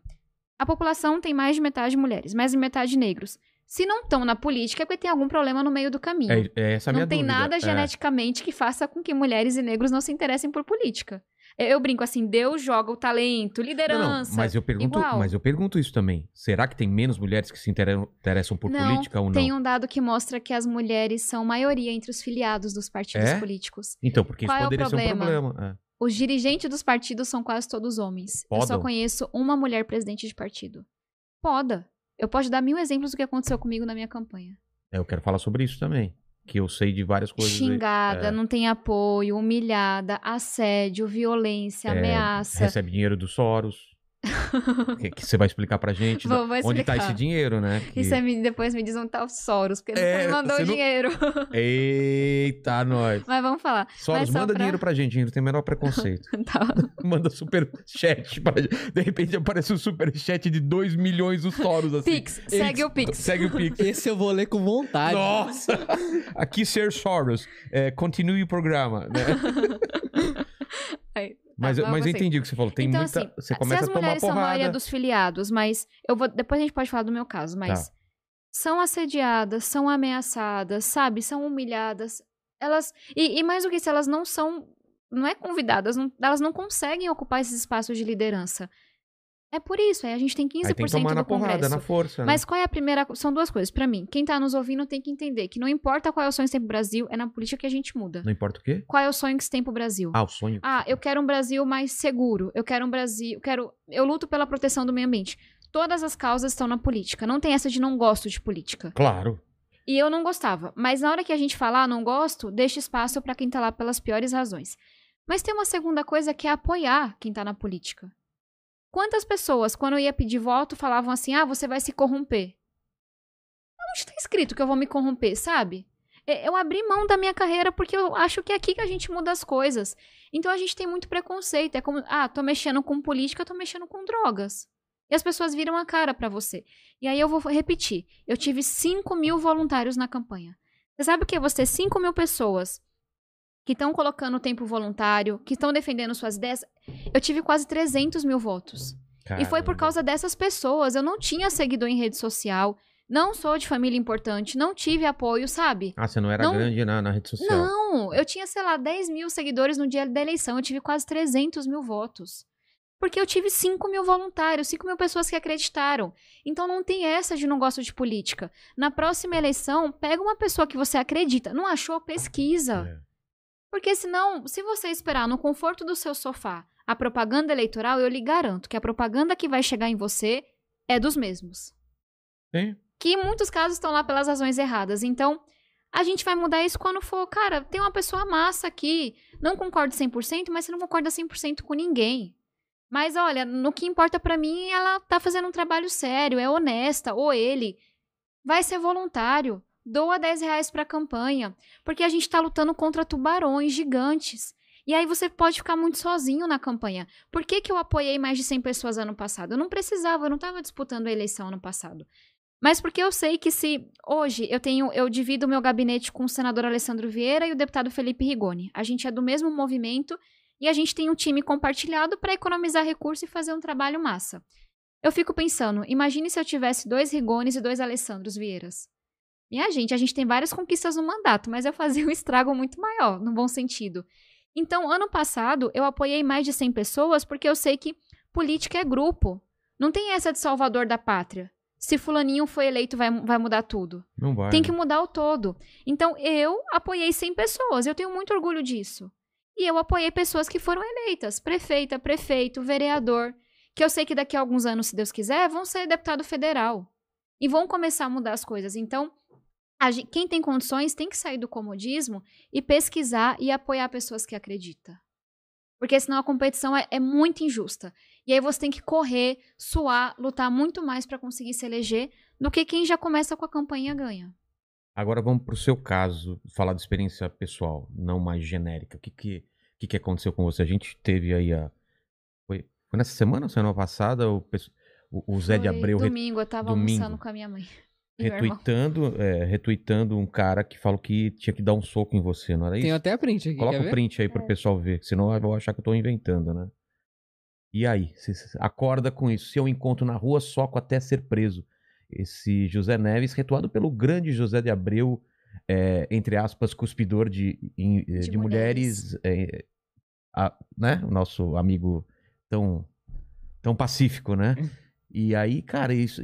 O que que você que que você viu? E o que eu tinha dito foi muito grave, né? É, É muito ofensivo. é, e preciso furar a bolha da esquerda e da direita e chegar ao povo. Isso realmente é. Eu cresci num lugar em que ninguém sabe o que é esquerda ou direita. É você na foto? Sou Tá eu. diferente. Pois Uma é. séria, né? Ó, parece até mais eu velha. ó. devia estar brigando É. Mas eu não sou briguenta, é porque a política me exige. Tá. É... Cara, eu tava almoçando e eu fiquei com o estômago embrulhado. E a- até minha coluna da... Eu escrevo pra Folha de São Paulo e minha coluna é sobre isso. Não é a primeira, não será a última, não é a coisa mais grave que eu já recebi. É, Eu recebo todos os dias comentários sobre... Comentários, mentiras, insinuações sobre meu corpo. Gente dizendo que vai acabar com meu rosto com um taco de beisebol, que vai me furar com uma navalha, que vai me matar quando me encontrar na rua, me xingando de todos os nomes que você pode imaginar, pura e simplesmente porque discordam de um posicionamento meu. E aí, qual é a analogia que eu faço? Sabe aquela babaquice de, ah, uma mulher foi estuprada. Aí vão dizer que ela tava de mini saia? Sim. É, Cara, ela, ela, Ela podia estar de biquíni. é, Não não importa justifica, a né? roupa. É o que tá acontecendo nas redes sociais hoje. Eu discordo do voto da Tabata, eu discordo do posicionamento dela. Eu quero que ela morra. Eu quero que ela morra, eu vou fazer uma ameaça de morte pra ela. E sabe o que é mais foda? Eu sou a favor do feminismo desde que es- essa mulher pense igual a mim. Exato. E eu ia, falar, eu ia chegar nesses dois pontos. Esse cara é um ator da Globo. Quem? O José de Abreu, José de não Abreu. esse maluco aí. Não, né? É, mas eu processei os dois. Tá. Porque isso é um crime o que eles Claro estão é. fazendo. Esse cara é um ator da Globo. Esse cara é um, enfim, filiado ao PT. E no mesmo dia, o, enfim, o candidato à presidência, ex-presidente Lula, é, interagiu com ele nas redes sociais e respondeu com um soquinho. O que é uma coisa que nunca perdoariam de mim, essa coincidência, entre aspas. Exatamente. Então são algumas coisas que fica claro pra mim com isso. Primeiro, um homem com meio milhão de seguidores pode ameaçar uma mulher de espancamento e ele não vai perder o trabalho dele na TV Globo. Ele não vai perder é, um elogio do, do ex-presidente Lula. Ele não vai perder os seguidores dele. Ele vai continuar vivendo em paz. E talvez ganhe até mais seguidores da E bolha dele mais. E, e ma- e mais moral. E aí, outra coisa que me magoa, sempre que as pessoas atacam uma mulher, eu me posiciono. Não, eu não, Independente do e eu partido. não olho o partido. Eu já defendi Joyce Hasselman nas redes sociais. Já me posicionei contra os ataques da Dilma Rousseff, da Marina Silva, da Simone Tebet nessa semana, da Talíria O que, Petroni. aconteceu com a Simone Tebet? ah, um, um, imbec- um senhor na CPI da. Covid chamou ela de descontrolada. Tá, Só porque ela é uma mulher inteligente que se posiciona com coragem entendi. não sabem lidar com isso. Enfim. Então, assim, toda vez que xingam ou atacam uma mulher, eu me posiciono. E eu nunca faço coisas do tipo: eu discordo de Fulaninha, mas está aqui meu apoio. Foda-se que eu discordo É. dela. Eu não concordo 100% com ninguém. A pessoa merece ser respeitada, independentemente de qualquer posicionamento. Claro, claro. Sempre vai estar, presto solidariedade. E se alguém vê, e, e me questiona, né? Porque os seguidores colocam. Se eu defendo alguém de direita, o pessoal de esquerda, que absurdo, ela É. merecia. Se eu defendo alguém de esquerda, o pessoal de direita. Mas você não defende quando é mulher de direita. Nossa. O que mais me doeu nisso tudo não foi saber que o José de Abreu só fez isso porque sabe que vai ficar impune, É. sabe que não vai perder apoio, mas foi ver que muitas pessoas que dizem ser feministas, que dizem lutar contra o machismo, não disseram nada. Ou porque discordam de mim, ou porque se incomodam com as minhas ideias. Ou não querem porque perder gostam apoio dele. da bolha, né? Mas o, o, o- Que coisa covarde, o- sabe? o que me admira em você e em, em outros políticos, poucos políticos, é de não comprar a cartilha completa, que parece que se você é de direita, você tem uma Sabe, cartilha. porque essa cartilha se não você- foi escrita pelas pessoas que estão na ponta. É, exatamente. E, e, e você, eu vejo ataques da esquerda e da direita simplesmente porque você não comprou a cartilha completa que eles quis- queriam. Que não foi nem debatido isso. Não, simplesmente você é progressista, você tem que estar desse lado, não pode prestar so- so- solidariedade, por exemplo, a Joyce. Não ela é pode. inimiga. Como assim inimiga? Era um ser humano, uma mulher, e ela tá sendo atacada. Então eu tô com ela nesse ponto. Não quer dizer que eu concorde com outras coisas. Vilela, na, na última semana da campanha, em 2018, é, o companheiro da minha mãe, Tony Sergipano, que, que a gente ama muito, ele me perguntou o que, que era esquerda e direita. Ele é uma pessoa super politizada, assim. Ele sempre se envolveu com política, ele é de Tobias Barreto, em Sergipe. Então eu tô dizendo isso porque eu venho de um lugar em que essas cartilhas não eram debatidas com a gente. Em que, na ponta, você tá preocupado com a falta de saneamento, com a falta da vaga na creche, Você não tá tão preocupado assim com essas brigas do Twitter. Então, é claro que eu chego Não, na política com uma nem- visão Nem diferente. chega no, no- os problemas. têm- a- as pessoas têm problemas reais. Pois é, e assim, eu passei por uma escola diferente. Isso não faz de mim menor ou pior. É. Mas eu passei pela escola da escola pública, da periferia, de ter que lidar com a dependência química do meu pai, sabe? De ver o que é você morar num bairro em que é um crime que manda, não é o Estado.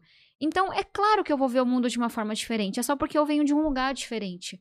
Agora, é muito absurdo tudo isso que fazem só porque eu não, eu não, eu não bato continência. É. Só porque eu não concordo 100% com o que estão dizendo.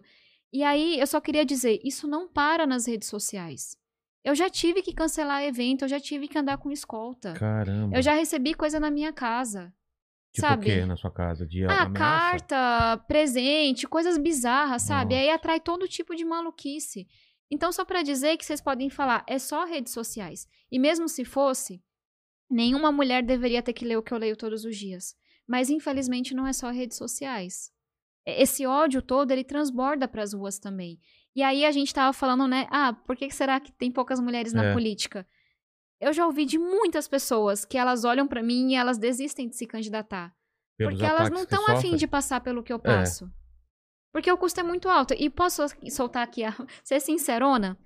Quantos homens não estão na política roubando, sendo responsáveis por mortes, fazendo acordões que prejudicam a população e não recebem um, um ataque desse na rede social? E vivem tranquilamente, estão lá com seu dinheiro, sendo felizes, etc.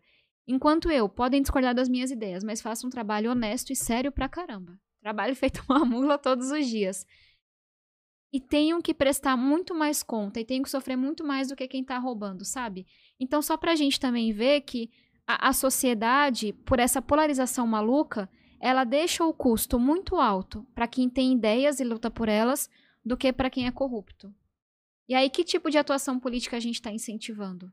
É, mas me parece que também os corruptos estão um pouco se lixando com rede social e mesmo que sejam atacados também, para eles, eles dormem tranquilo no travesseiro. É, Porque eu eles acho- também são xingados.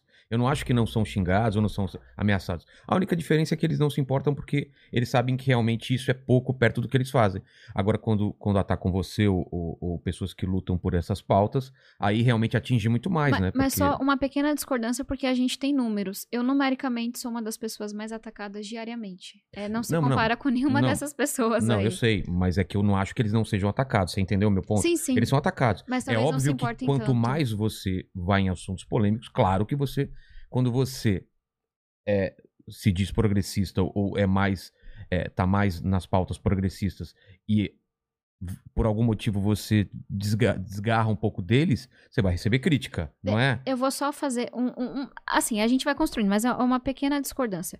É, Eu só queria ressaltar porque eu acho que tem, tem uma parte que é porque eu sou mulher jovem mesmo. Claro vou que tem. o- Não, não, não, eu não, tô, eu não tô falando que não é por causa disso. Porque eu tô falando que o fato de você ser ativa, quanto mais ativa, mais ataque você vai ter. Ah, sim. E aí, aí o que que vão? Vão tentar achar o seu ponto fraco, que não seja, mas, ah, ela é mulher, ela é nova, ela é não sei o quê.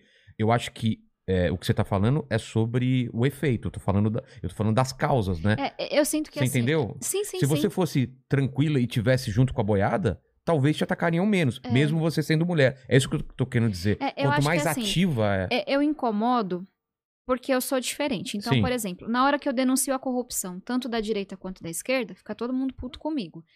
Eu, eu incomodo porque eu tenho ideias diferentes. Porque, de novo, assim, é, sabe, quando eu vou pra uma votação, eu vou estar preocupada com as pessoas que não estão representadas. Pedreiro, diarista, trabalhadores informais, sabe, quem tem pequenos negócios, porque tem muita gente pra representar que faz lobby.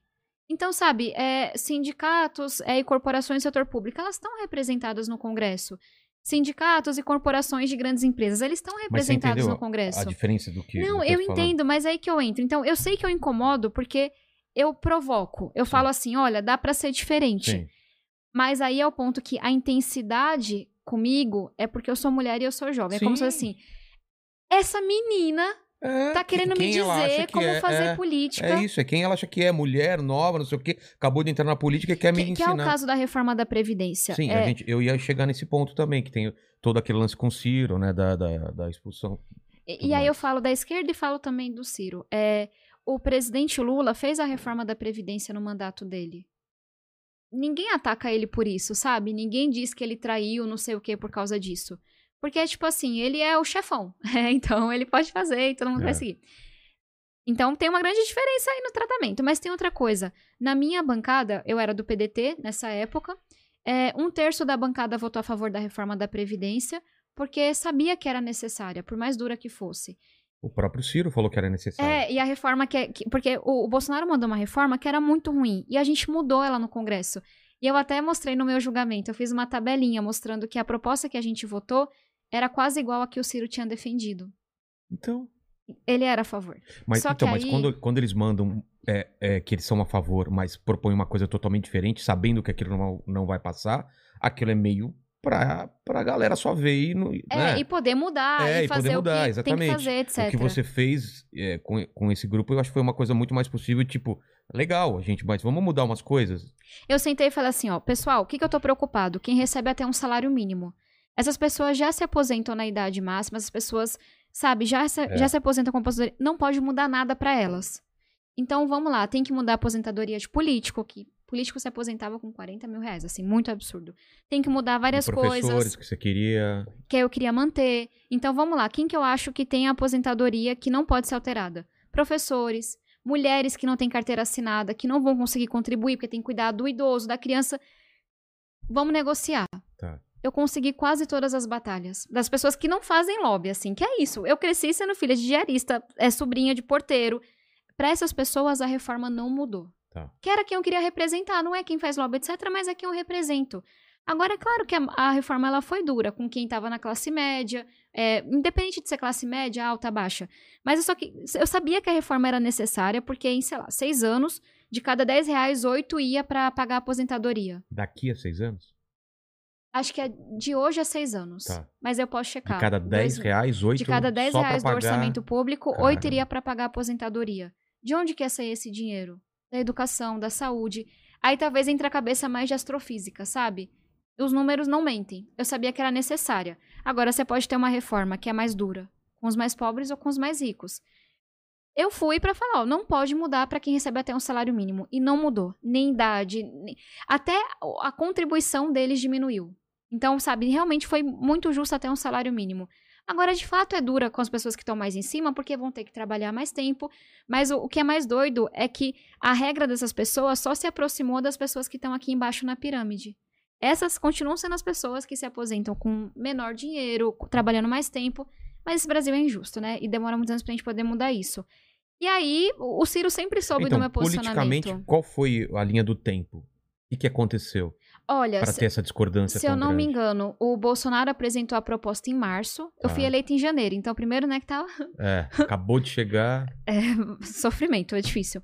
Foi apresentou em março. Aí o PDT fechou questão sobre a reforma da- do Bolsonaro e falou: "Gente, é contra essa reforma. E eu falei: eu também sou contra. Essa reforma é, é um absurdo, sabe? Ela é muito injusta. De março até julho, a gente foi negociando e mudando o texto. E aí eu posso dar vários exemplos de conquistas que nós tivemos. Mulheres, aposentadoria rural, BPC para pessoas com deficiência. Aí eu sempre falando pro Ciro, eu falei, ó, Ciro, a reforma mudou. É a reforma que a gente sabia que era necessária. E aí ele ligou pra mim, isso tá no meu depoimento pro Tribunal Eleitoral. E falou, olha, eu não consegui falar com o Lupe, você vai ter que votar contra.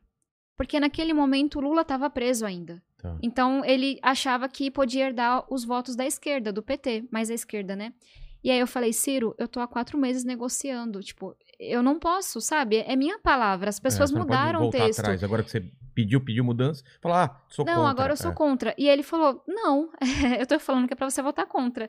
E aí eu desliguei o telefone e falei, eu não vou Mas- votar. mas eu tenho Desculpa palavra. te interromper, mas é, ele sabia que estava mais próximo do que ele queria até no começo também, e o partido queria, e não queria, não queria assinar isso. É, ele começou, ele era a favor. E Certo. aí, tanto que o, o Mauro Benevides, que é do PDT, ia ser o relator da reforma. Certo. Só que aí, como o Lula estava preso, o PDT falou: não, a gente tem que ser contra, porque a gente tem que herdar os votos do PT. Ah, E aí, eu comecei a mudança, mas eu sempre falei: eu sou a foi favor, tô mudando, etc. e não... É, foi uma mudança eleitoral. Só que aí o, o Ciro falava assim: Tabata, fica tranquila, eu tô conversando com o Lupe, vai dar tudo certo. A gente até fez uma conferência é, em Madrid que eu participei, que é de jovens que Tá. estudam lá. E ele, não, tá tudo certo, vai dar certo. E aí eu liguei pra ele no dia e falei: Ciro, eu falei com o Lupe e ele não mudou de ideia. Continua querendo. Ele tá continuando querendo fazer esse movimento, não sei o que lá. Só que nisso o partido não fechou questão sobre o novo texto. Então, não tinha um posicionamento ah, oficial. não tinha um? Não. Só fechou em março, não fechou em julho. Então o Ah, Lupe tava assim, ameaçando. Ah, vocês vão sofrer consequências. Fechou só naquela primeira que era ruim. É, mas as- não fechou nessa. Tá. Então, assim, eu falei, olha, no máximo ele vai ficar muito bravo comigo, É. né? Não fechou a questão. Não, não ouviu as pessoas, até porque uma boa parte da bancada era a favor naquele momento. E aí o, o, o Ciro me ligou no dia e falou: não consegui convencer o Lupe. E aí eu, beleza, mas eu dei minha palavra. É. Eu sei que é importante pro Brasil. E só que eu desliguei e eu achava que tava tudo bem, assim. Eu pensei, ah, no máximo ele tá puto comigo porque eu não segui o que É. ele falou. Só que ele interpretou aquilo como uma desobediência. E aí, eu juro pra você, assim, na- as próximas interações foi eu recebendo matérias dele me xingando. Tipo, ah, traidora? traidora. Ele falou do meu pai. Tipo, O quê? ah, ele falou que eu tava, tipo, traindo a minha mãe, meu pai, não sei o quê.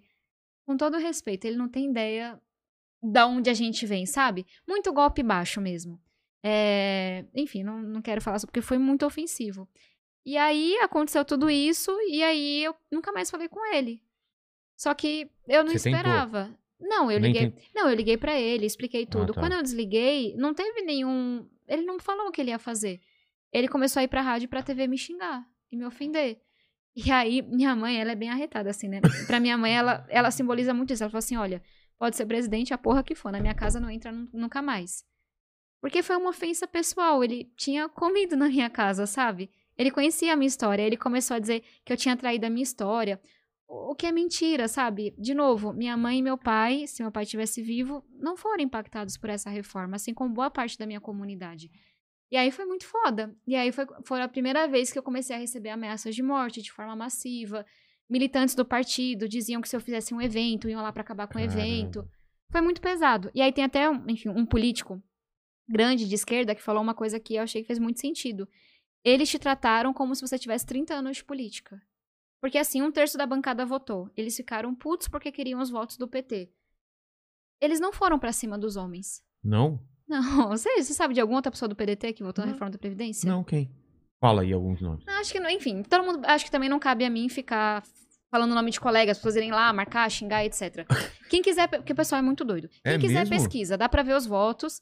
É, no Senado também Quantos foram, votaram. mais ou menos? Foram outros sete votos. Ah, foram poucos, tá.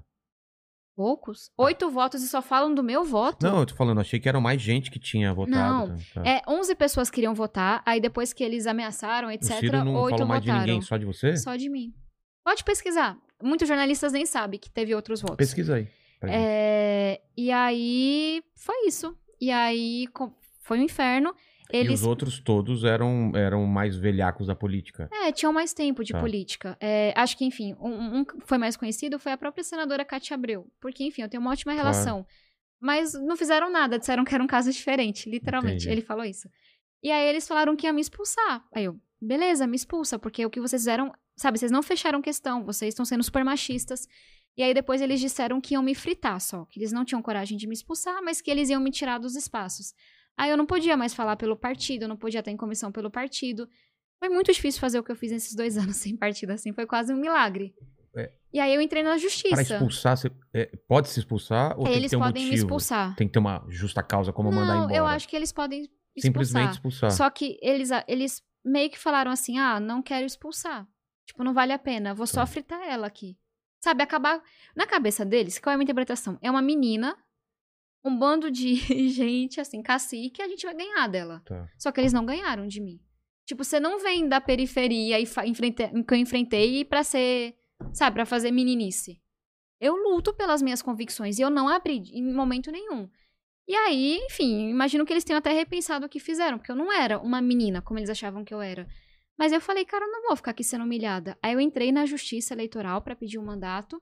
Aí foi julgado Porque faz... se você fosse expulso, o que, que aconteceria com você? Não, eu podia ir pra outro partido, mas eles não me expulsaram, eles nunca me expulsaram. Ué, Eles então- só tiraram todo o meu espaço na Câmara. e, e se você pedisse pra sair, o que aconteceria com você? Ah, não, a, ju- a justiça tem que dizer que você pode sair. Ah, é assim? Uhum, Tá. Você não pode falar, tô saindo. Ah, quero sair. Não, não, não tá. pode. E aí eu entrei na justiça, aí teve a votação, quase unânime, e aí eles pontuaram que o PDT não, não seguiu o estatuto, não fechou questão, nananã, mas também pontuaram que foi violência política de gênero. E foi dado um tratamento a mim que não se deu a mais ninguém. E que nas falas tinha muita fala machista, etc. E que basicamente eles queriam realmente me fritar, acabar com, com minhas lutas. Mas enfim, é. Passado. Saiu. Saí, é, tô, tô bem animada pro futuro. E eu acho que o aprendizado que fica pra mim, mas também pra eles e pra outros, é que, cara, as coisas estão mudando. Fala, você Sabe? tá, tá me chamando, Ma- Max? Sim, é que eu pensei quem eram os outros sete. Uma coisa que eu achei muito interessante é que quando eu abri a notícia, tá a foto da Tabata gigante. Pau! Tipo, ela é a, a, a do- a- o professor Xavier É, do, parece do- que ela comandou tudo. diabólica. Líder A da notícia- a A líder da... A notícia começa Tabata Amaral e começa a falar dela. Ah, é? É, daí depois. No meio da bem- matéria, É, pequenininho. tá lá bem. Ah, e os outros sete e tal, tal, tal, tal, tal. Caramba. Mas isso foi em tudo. Tente, tente achar, assim, com sé... Não tem, não existe. Caramba. Enfim, é, é- o aprendizado que fica pra mim Mas é... eu entendi a- os tempos estão é. mudando. É. Mulheres jovens também fazem política. Graças a Deus. Tem gente que não vai bater continência. Se tiver um processo democrático, eu sei construir. Agora, por que, que eu vou seguir uma ordem arbitrária que muda de uma hora para outra, que não é discutida, que não segue o estatuto? Eu não quero estar na política assim. Daqui 20 anos eu quero me olhar no espelho e falar, ainda é a Tabata. Com erros e acertos, mas não erro ético, de valor. Erro técnico. Ela não fez a leitura certa, ela apresentou o É. projeto que ela não via. com- Então, sabe, tá- beleza. é, ganhei vários haters, já sofri muito, é muito pesado, mas todo dia eu durmo tranquila, porque errando e acertando, eu tô seguindo a minha convicção. E eu acho que a- a- o, o aprendizado para eles é: os tempos estão mudando. Os partidos vão ter que ser mais democráticos, vão ter que ser mais inclusivos. E para mim, a decisão da justiça diz isso. Como que a gente, voltando ao assunto anterior, como a gente reduz o número de, de partidos, que é um absurdo mesmo? É, é meio técnico, mas. Técnico ó, demais. Tenta explicar pra mim que sou... Não, meio- não, não, não, não, não. É só com, pouco. com tempinho, tô, é Tá. super tranquilo. Sabe o que são coligações? Sim. Basicamente, partido A, B, C e D, um de esquerda, outro de centro, outro de direita, e um fisiológico e não sei o quê, Tá. viram amiguinhos na eleição, trabalham juntos pra conseguir eleger mais gente, mas nunca discutiram o que de- defendem pra educação, nem pensam sobre isso. Coligações foram proibidas. Acabaram, na última eleição não teve coligações. Automaticamente isso reduz o número de partidos. Por quê? Se você é Hum. um partido muito pequeno, ninguém vai querer ser candidato pelo seu partido. É. Você vai ter que ir para um partido grande. E se você não pode coligar, somar seus votos com o de um grande, então essa é uma maneira. Infelizmente, contra o meu voto, a Câmara tinha aprovado a volta de coligações, mas o Senado derrubou. Que foi até o voto da Simone Tebet, que Sim. o pessoal pode ter visto isso na- na- na- nas matérias, etc. Então, uma forma é não ter coligações. A, a outra forma é você. São várias coisinhas. Por exemplo, cada partido pode apresentar uma vez e meia o número. Por exemplo, são 70 deputados federais representando São Paulo. Os partidos podem apresentar 145 candidatos. Não, pera. 35 mais 70, 105 candidatos. É uma vez e meia. E aí, imagina, 35 partidos, cada um apresenta 105 candidatos. São muitos candidatos. Então, são várias coisas que você pode fazer. Não repassar o fundo, que é a cláusula de barreira. O partido, para ter acesso ao fundo eleitoral, por exemplo, ele tem que ter uma representatividade mínima. Claro. Tá em um número mínimo de estados, ter tido um número mínimo de votos, que é outra coisa que queriam flexibilizar, mas não conseguiram. Então, tem várias regrinhas que estão em curso, que é a cláusula de barreira, que é o fim das coligações, que naturalmente elas vão tirar os partidos nanicos de aluguel. Mas se tentou de tudo na Câmara esse ano para voltar essas coisas. Claro, tem muito interesse envolvido, Muito. né? E aí o Senado tá segurando. O Senado já deu uma derrota para a Câmara e eu espero que não vote o outro projeto que foi aprovado na Câmara. Então a gente está fazendo muita pressão com os senadores para que eles enterrem essas ideias malucas, porque ao invés de discutir uma reforma eleitoral que vai ajudar, aprovar uma reforma eleitoral que vai prejudicar. Mas eu tô bem confiante com essa pressão que a gente tá fazendo, porque já caiu o distritão, já caiu coligações, já não vai ser o fundão que eles queriam. Então, só pra dizer que mobilização importa, sabe? É só que dá muito trabalho. E, e o, e o foro pri- privilegiado, como que a gente derruba isso, modifica e deixa uma coisa mais... é, é- é a mesma toada das outras. Estão discutindo agora uma reforma administrativa, que é muito ruim. Eu defendo uma reforma administrativa de uma forma mais ampla. Por quê? Porque a gente tem serviços públicos que não têm muita qualidade. Então, uma das coisas que eu defendo é que a gente tenha avaliação de servidores públicos. É, para que a gente possa é, como se fosse assim, incentivar quem tá indo bem e, sei lá, dar feedback para quem tá indo mal. Essa é uma coisa que a Constituição prevê desde a década de 90 que nunca foi feita. Mas aí vem o governo Bolsonaro, como faz com quase tudo, e ao invés de tratar disso, não trata disso, traz uma reforma administrativa que é muito bizarra. Por exemplo, o, com essa reforma administrativa, se ela fosse aprovada, a gente está lutando contra, Do Bolsonaro. do Bolsonaro, ele pode extinguir um cargo porque ele acha que não é mais importante. Então, por exemplo, não tem mais gente no IBAMA. Não tem mais, ele acha que não é mais importante, etc. Você poderia ter vários cargos de indicação política, que é o cabide eleitoral, muito mais do que tem hoje. Era um número assim, aumentava em dezenas de vezes o número de, de cargos é, de indicados políticos.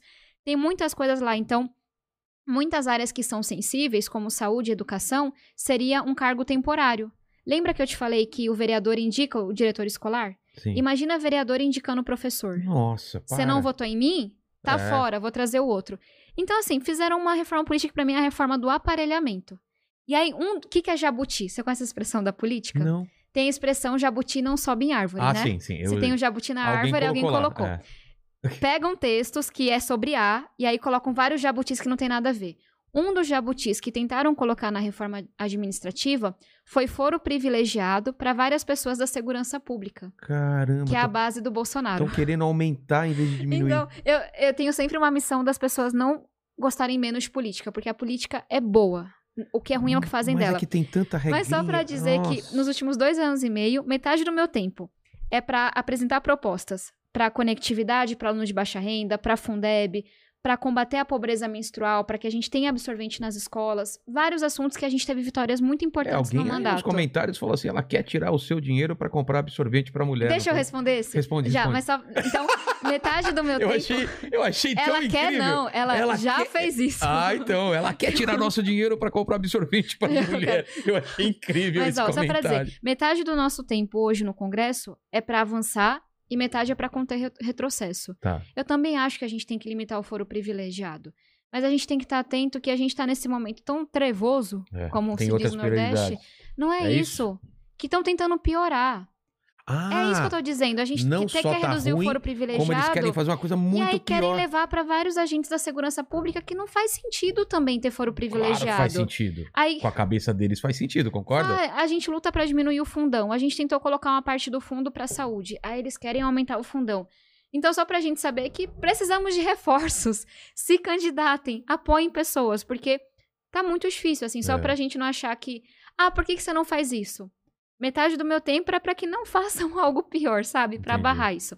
Sobre o comentário do nosso amigo. Não, não foi dele, não. Não, foi do Max. É que você apontou que pra não foi ele. de você. Sei lá. Eu apontei pro computador. Eu Tá, achei. tá. Ele é super gente boa. É, É, você eu acho não muito con- legal. Obrigado. Tão novinho. É, Primeiro, meninas no Brasil perdem um mês e meio de aula porque não tem absorvente. Como assim? Você sabia disso? Claro que não. É verdade. Elas não vão Tem pra escola de vergonha ONU. porque não tem. Porque não tem absor... Assim, Ah. elas não têm dinheiro. Vamos dar um passinho atrás. De cada quatro meninas que já passaram pela escola ou estão passando, uma já faltou às aulas durante a menstruação.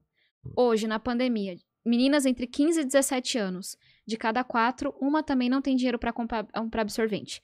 As pessoas podem falar, mas um absorvente é tão barato. Pra você, agradeça a Deus, você tem dinheiro, porque tem gente passando fome tem, nesse é, Brasil. Optar entre comprar uma comida e um E, absorvente. e, e aí foram mais a fundo, esse é um estudo do Rio de Janeiro, e mostraram que meninas perdem até um mês e meio de aula por ano porque não tem absorvente.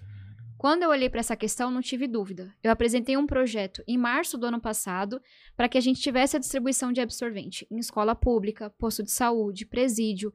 Tem mulheres que estão em situação de cárcere, presidiárias, que usam miolo de pão, Ai, meu que Deus. usam pano velho.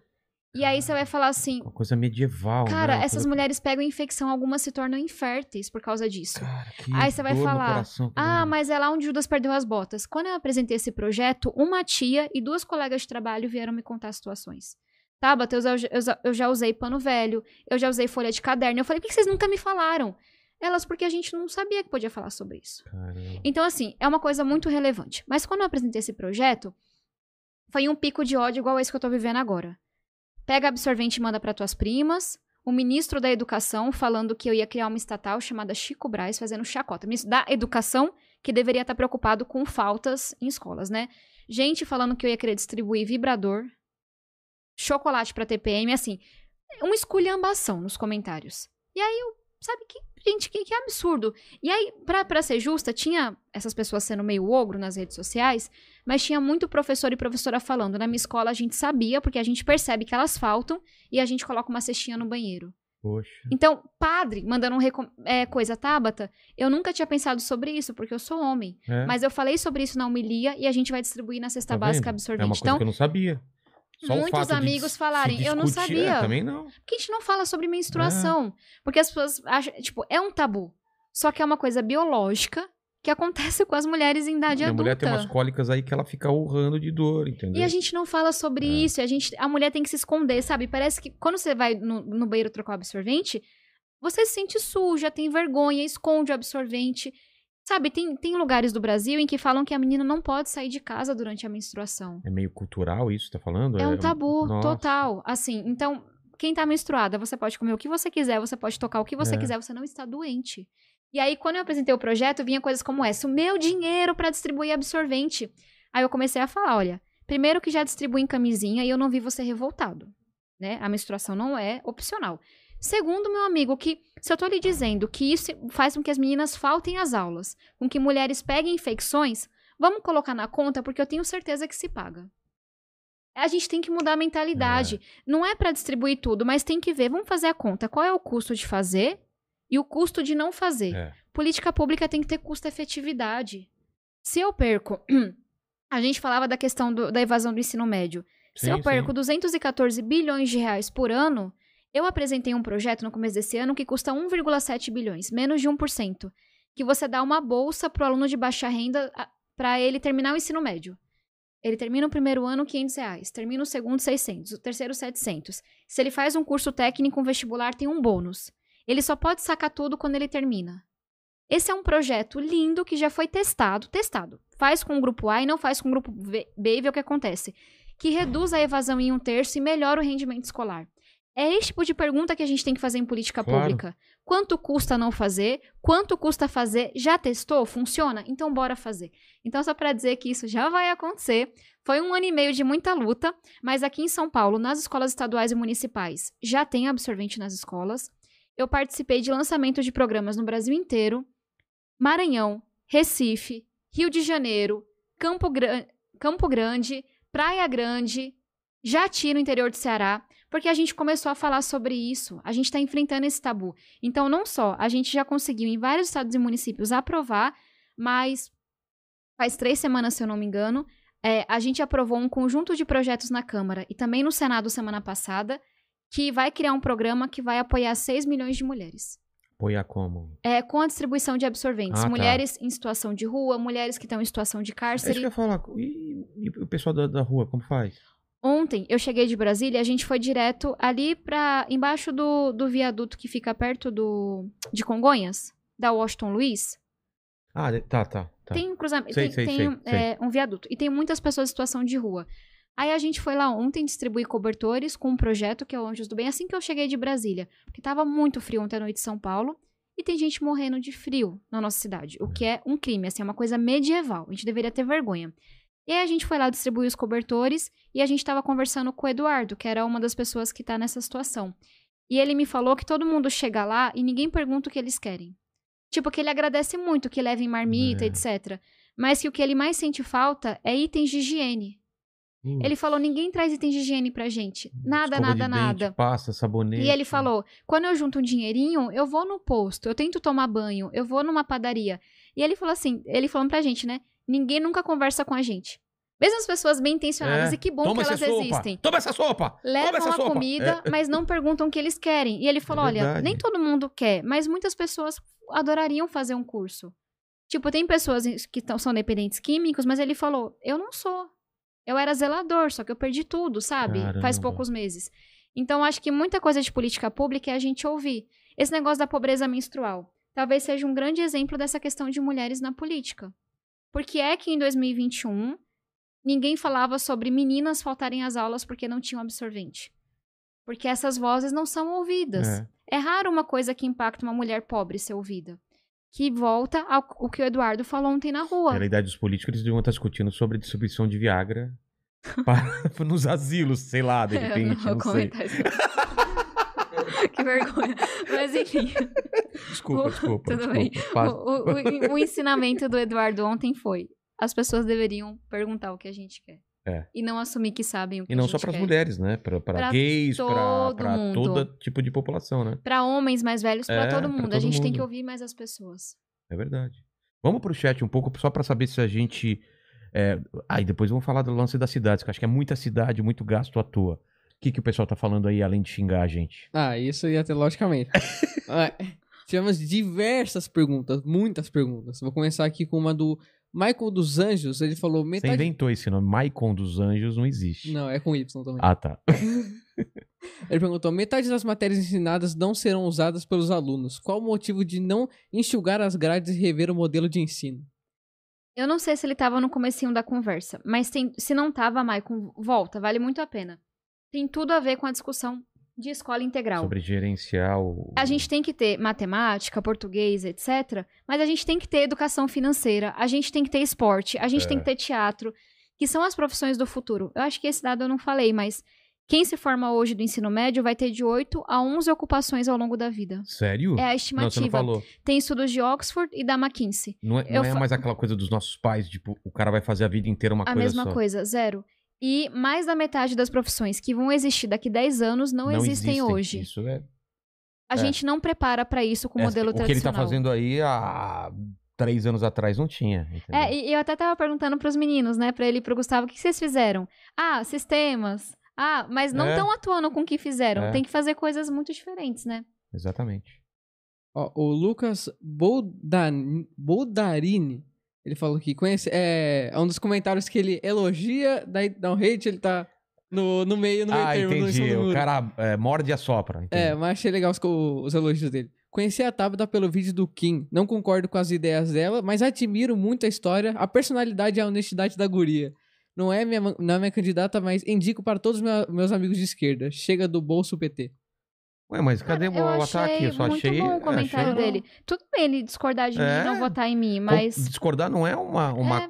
crítica, não é um ataque, né? Pô, não... eu achei muito honesto. Assim, é. É. muito raro alguém de direita falando. Eu discordo de tudo de você, eu nunca vou votar em você, mas eu acho que você faz um trabalho importante. É por isso que eu, que eu falei. Eu achei massa. O Bruno de Césaro mandou: Tabata, tu falou muito sobre educação e Sobral. Seja extremamente sincera, acha possível cidades pequenas ter bons, bons índices de educação no Brasil? Lembrando que o Sobral tem matérias na imprensa de denúncias de fraude no I- IDEB no, com depoimento IDEB? de alunos. Vamos lá, é sobre Sobral. De fato, se vocês pesquisarem, vão ter matérias ruins. Mas aí eu coloco um pouco na conta da cientista.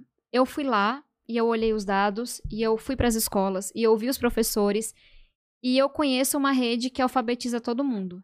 Então, assim, é- quando você fala de política, sem tomar muito cuidado. Então, é claro que a oposição do governo fez matérias com depoimento de professores, etc. E não é para deslegitimar esses professores. Mas naquele momento eu estava como pesquisadora. Eu ganhei uma bolsa da faculdade e fui pesquisar. Então, se eu ficasse falando com os políticos do governo ou da oposição, eu não ia aprender. É. O que, que eu fiz? Eu peguei todos os dados do Tribunal Eleitoral, porque eu estava usando política e educação. Todos os dados do IBGE e todos os dados do IDEB, que é o que a gente mede de qualidade da educação que ele mencionou. Sobral realmente tem os melhores resultados. E o que eu vi na sala de aula é tem a melhor escola de formação de professores, então formação continuada, professor que já se formou, tem é, premiação para as melhores escolas. E aí os estudos mostram que você não pode pre- premiar o professor, seria injusto. Ele não é ele não é responsável por todo o resultado daquele aluno. A merendeira, o porteiro, o professor Ah. de geografia, a diretora, é um esforço Conjunto. conjunto. Então, quando você premia o professor, aquilo acaba sendo uma coisa meio de pressão ruim, não dá resultado. Quando você premia a escola inteira, dá resultado. Então, assim, Sobral faz as, as boas práticas que eu aprendi estudando. Então, eu acho que a gente tem que ouvir quando tem, tem que investigar, mas enquanto cientista política que eu estava ali na, naquele momento, Realmente eu tinha que olhar para os números. E os números falam por si É. mesmo. E a segunda pergunta é se isso pode ser replicado em, outra, em outras cidades pequenas. Sim, e, e vem muito da minha resposta. O que Sobral fez é difícil politicamente, mas tecnicamente, entre aspas, fácil. Ah, é, o é? feijão com arroz. Sobral foi um dos primeiros municípios a acabar com indicação política para diretor escolar. Vai falar pro prefeito pro vereador É. da sua cidade que ele não vai mais poder indicar esses cargos. Sobral tem uma consultoria que seleciona os melhores diretores escolares para serem gestores. é igual o CEO da empresa. É um cargo super difícil. Então, é fácil tecnicamente, mas é difícil politicamente. Sobral criou uma escola de formação de professores. A gente tem uma formação inicial que é muito precária, que é muito teórica. E eles entenderam que os professores tinham que ir para a sala de aula aprender como é que ensina frações, quais são as últimas metodologias pedagógicas. Então, que tem muito estado e cidade que dá tipo aula inspiradora. Junta os professores, chama um grande influenciador para dar uma palestra.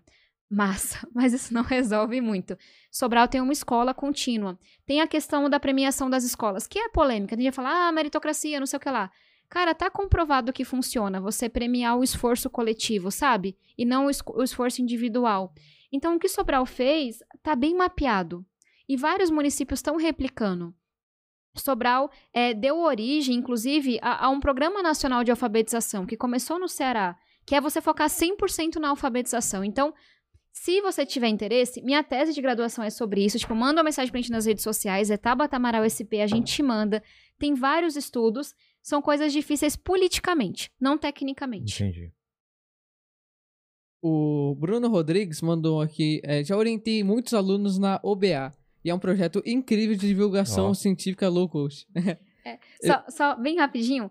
É, gente, há muitos anos que a OBA, que é a Olimpíada de Astronomia, e a OBMAP, que é a de Matemática, tem recebendo muito pouco financiamento. Tanto que todos os anos, das emendas parlamentares que eu indico, né, como que vai ser aplicado o recurso, eu coloco um milhão de reais nessas Olimpíadas.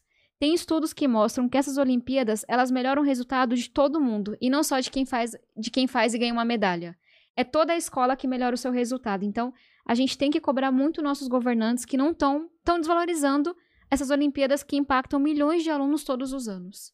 E parabéns, muito, muito importante o seu trabalho. Foi uma professora como é, você que, que mudou a minha vida, que foi a professora Simone que me preparou para essas Olimpíadas.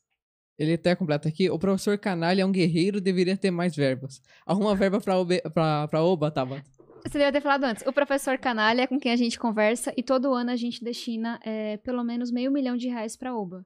Porque, de novo, é uma política pública que muda a vida das pessoas. É. E o professor Canalha é um guerreiro mesmo. E é muito engraçado também. Mesmo com esse nome. É. Você acha diferente? Canalha? Canale. Canale. Nossa, eu entendi canalha. canalha. Vocês não entenderam? Não. Ó, ele entendeu também. Eu falei, professor canalha? Falei que. Nossa. Não, canale. Canale. Eu acho, eu acho o nome tão de boa. Não, canale sim, é eu entendi. Canalha. Ele... Que bom que fizemos essa correção, professor Graças canale. E eu não, achei normal os dois é um falando senhor. professor canalha, professor canalha. Eu falei, nossa, que sobrenome estranho. Não. Professor Canali, desculpa, tá? Ele é muito gentil, acho é? que ele é um guerreiro da educação brasileira. Pô, chamar até ele Dá aqui. Um, manda um abraço pra ele. Tá bom. Abraço, Canali. Ó, o Michael dos Anjos, ele mandou mais um aqui falando, Tabata, por que não dar vouchers de educação e acabar com, com boa parte do MEC e dessas escolas públicas que não funcionam e dessas universidades públicas que têm apenas ricos como os alunos? O que, que é esse, essa ideia do voucher? É uma coisa que já discutiram?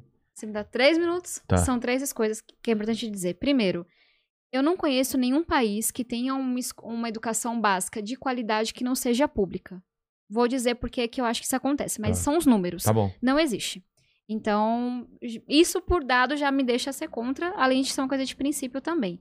Segunda coisa, o que ele defende, vouchers, é meio que uma bandeira clássica de partidos de direita como o Partido Novo mas que não tem muita conexão com a realidade. Tem dois modelos, que é, o, que é muito confundido, que é o de charter school e é o de voucher. O nome é em inglês porque foram testados nos Estados Unidos. Charter school é tipo assim, tem, chega uma, um grupo sem fins lucrativos, um grupo de professores com modelo inovador de educação. Queremos montar uma escola. Tá. Você dá a permissão para eles montarem essa escola, eles recebem o mesmo recurso que a escola pública receberia e isso foi testado nos Estados Unidos. Em alguns casos deu muito certo, em outros deu errado. Onde deu certo? Quando elas eram avaliadas. Sua ideia pode ser brilhante ou pode ser péssima. Claro. Os estados americanos que testavam o resultado da charter falavam assim: se você for melhor do que a média da escola pública, a gente renova a tua licença. Se você for pior, você perde. Fazia com que só as melhores fossem ficando. E elas são verdadeiros laboratórios para a educação pública. Você testa a ideia ah. lá e você ah. replica. Charter tem resultados excelentes, não existe mesmo no Brasil, tem alguma experiência em Porto me Alegre. Parece uma ideia muito boa mesmo. Eu gosto muito. Tem resistência da esquerda, mas foi testada. Por quê? Ah, porque eles falam que compete com a escola pública, desvaloriza, mas eu acho que não. Eu acho que assim, é, você cria coisas lá que vão para a escola pública. Tá. Isso, e não é uma questão, sabe, dogmática. Ah, é bom porque não é público. Não. Só tem a, a licença renovada aquelas que têm um bom desempenho. Então, esse modelo eu acho que é uma coisa muito bacana para a gente testar no Brasil. Voucher é outra coisa. Voucher, você dá o voucher pro aluno para ele estudar numa escola privada. Tá. Então, assim, família, toma aí 500 reais. N- Não Escolhe seria esse- isso, né? É. O, o ticket da escola Nossa. pública é bem menor. É. E aí você escolhe. Nos Estados Unidos nunca deu resultado. Por que, que eu acho que também não daria aqui? Primeiro, nossas escolas particulares, na média, são ruins. Comparadas com o mundo todo. E em muitos lugares, as escolas particulares são piores do que as escolas públicas no Brasil, escolas de bairro. Sei. É que a gente tem essa visão de porque é privada é bom. Nem sempre. É que né? quando a gente pensa em escola particular, a gente pensa objetivo, etapa, avenues, as americanas. Gente, o ticket médio dessas escolas é entre, sei lá, 3 mil a 20 mil reais. Caramba.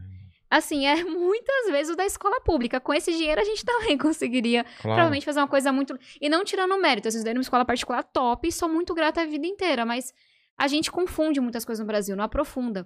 A escola particular de bairro, via de regra, ela tem um desempenho ruim no Brasil.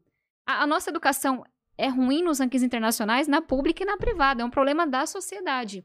Então, não seria justo dar um ticket maior do que o da escola pública, né? Porque numa Claro não, democracia é é. tratamento igual. Com um ticket tão baixo que é o da escola pública, sei lá, 300 reais, 200 reais, eu, eu realmente não tenho valor de cabeça. Eu vou fazer e trago pra vocês depois.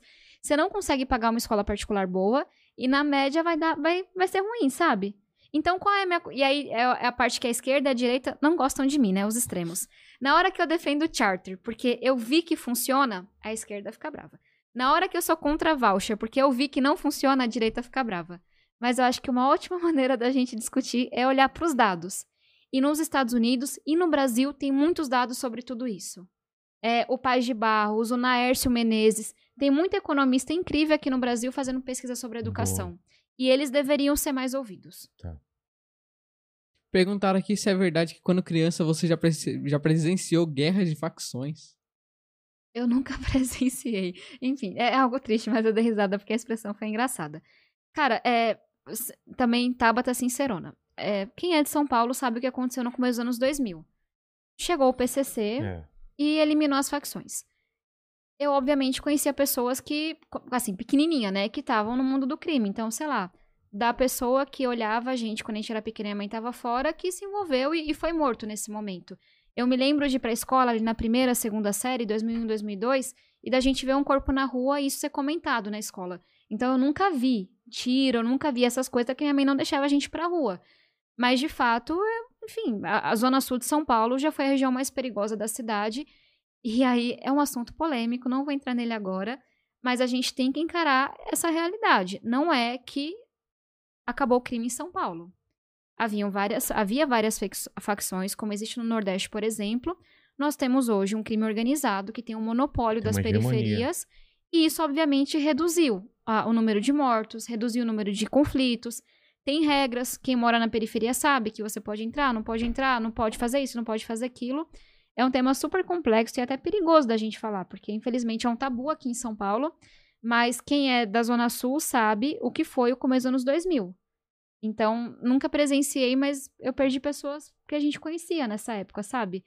E, e, enfim, talvez só esteja mais abafado hoje em dia. Mas a gente vive numa cidade que ainda é comandada pelo crime. E, infelizmente, os governos atuais não têm coragem de, de encarar enfrentar isso. de frente, sim. E, e falando em cidade, esse lance da gente ter 5.570, não sei quantas Uhum. cidades, é isso, né? 74, sei lá. É, eu tava conversando com, com um deputado sobre isso. É, é muita cidade, é, é, é um é um gasto absurdo com, com, Com com- Câmara, é, Prefeitura. com Câmara, Prefeitura e tal. E essa cidade nem gera recursos para pagar isso. Então você vai criando um déficit pro, pro Estado cada vez maior, né? É, e, e- e eu acho que nos Estados Unidos e em outros lugares, essas cidades não seriam cidades. Ela tem um- um- um- uma coisa mais reduzida e pertence a uma outra cidade maior. Não seria melhor isso? Eu, eu não sei como é nos Estados Unidos, mas o que você falou é muito Condados, verdade. né? Que eles chamam lá. Não sei, tem um Seriam nome para county, county, né? É, acho que eu é. acho que é Mas isso. aí eu posso falar besteira. Alguém também pode ajudar a gente no chat aí também sobre isso. Mas é, em relação a isso, tem muitos municípios que eles não produzem um recurso para pagar o aparato estatal. Então, o que a cidade produz não é suficiente para pagar a Câmara de É. Vereadores, a Prefeitura. Agora, eu acho que isso é um pouco do país que, enfim, é bom com os interesses organizados e ruim com interesses difusos. O que, que é interesse organizado? Impacta um número específico de pessoas que conseguem se organizar e fazer pressão. Interesses difusos. É a própria questão dos absorventes que a gente discutiu. É a luta da bancada da educação que a gente está ganhando para que no edital do 5G, que é a internet mais rápida que vai ter, você conecte as escolas, porque o governo queria conectar estradas, mas não ia conectar escolas. Por quê? A estradas é um lobby dos caminhoneiros. Não estou questionando, justo. Claro. Mas as escolas, aluno não faz lobby, né? É, Então ninguém estava fazendo lobby por isso. E, e na, com a bancada da educação, depois de brigar muitos meses, a gente conseguiu colocar no edital: quem ganhar esse leilão tem que conectar 14 mil escolas. Assim como vai conectar as estradas.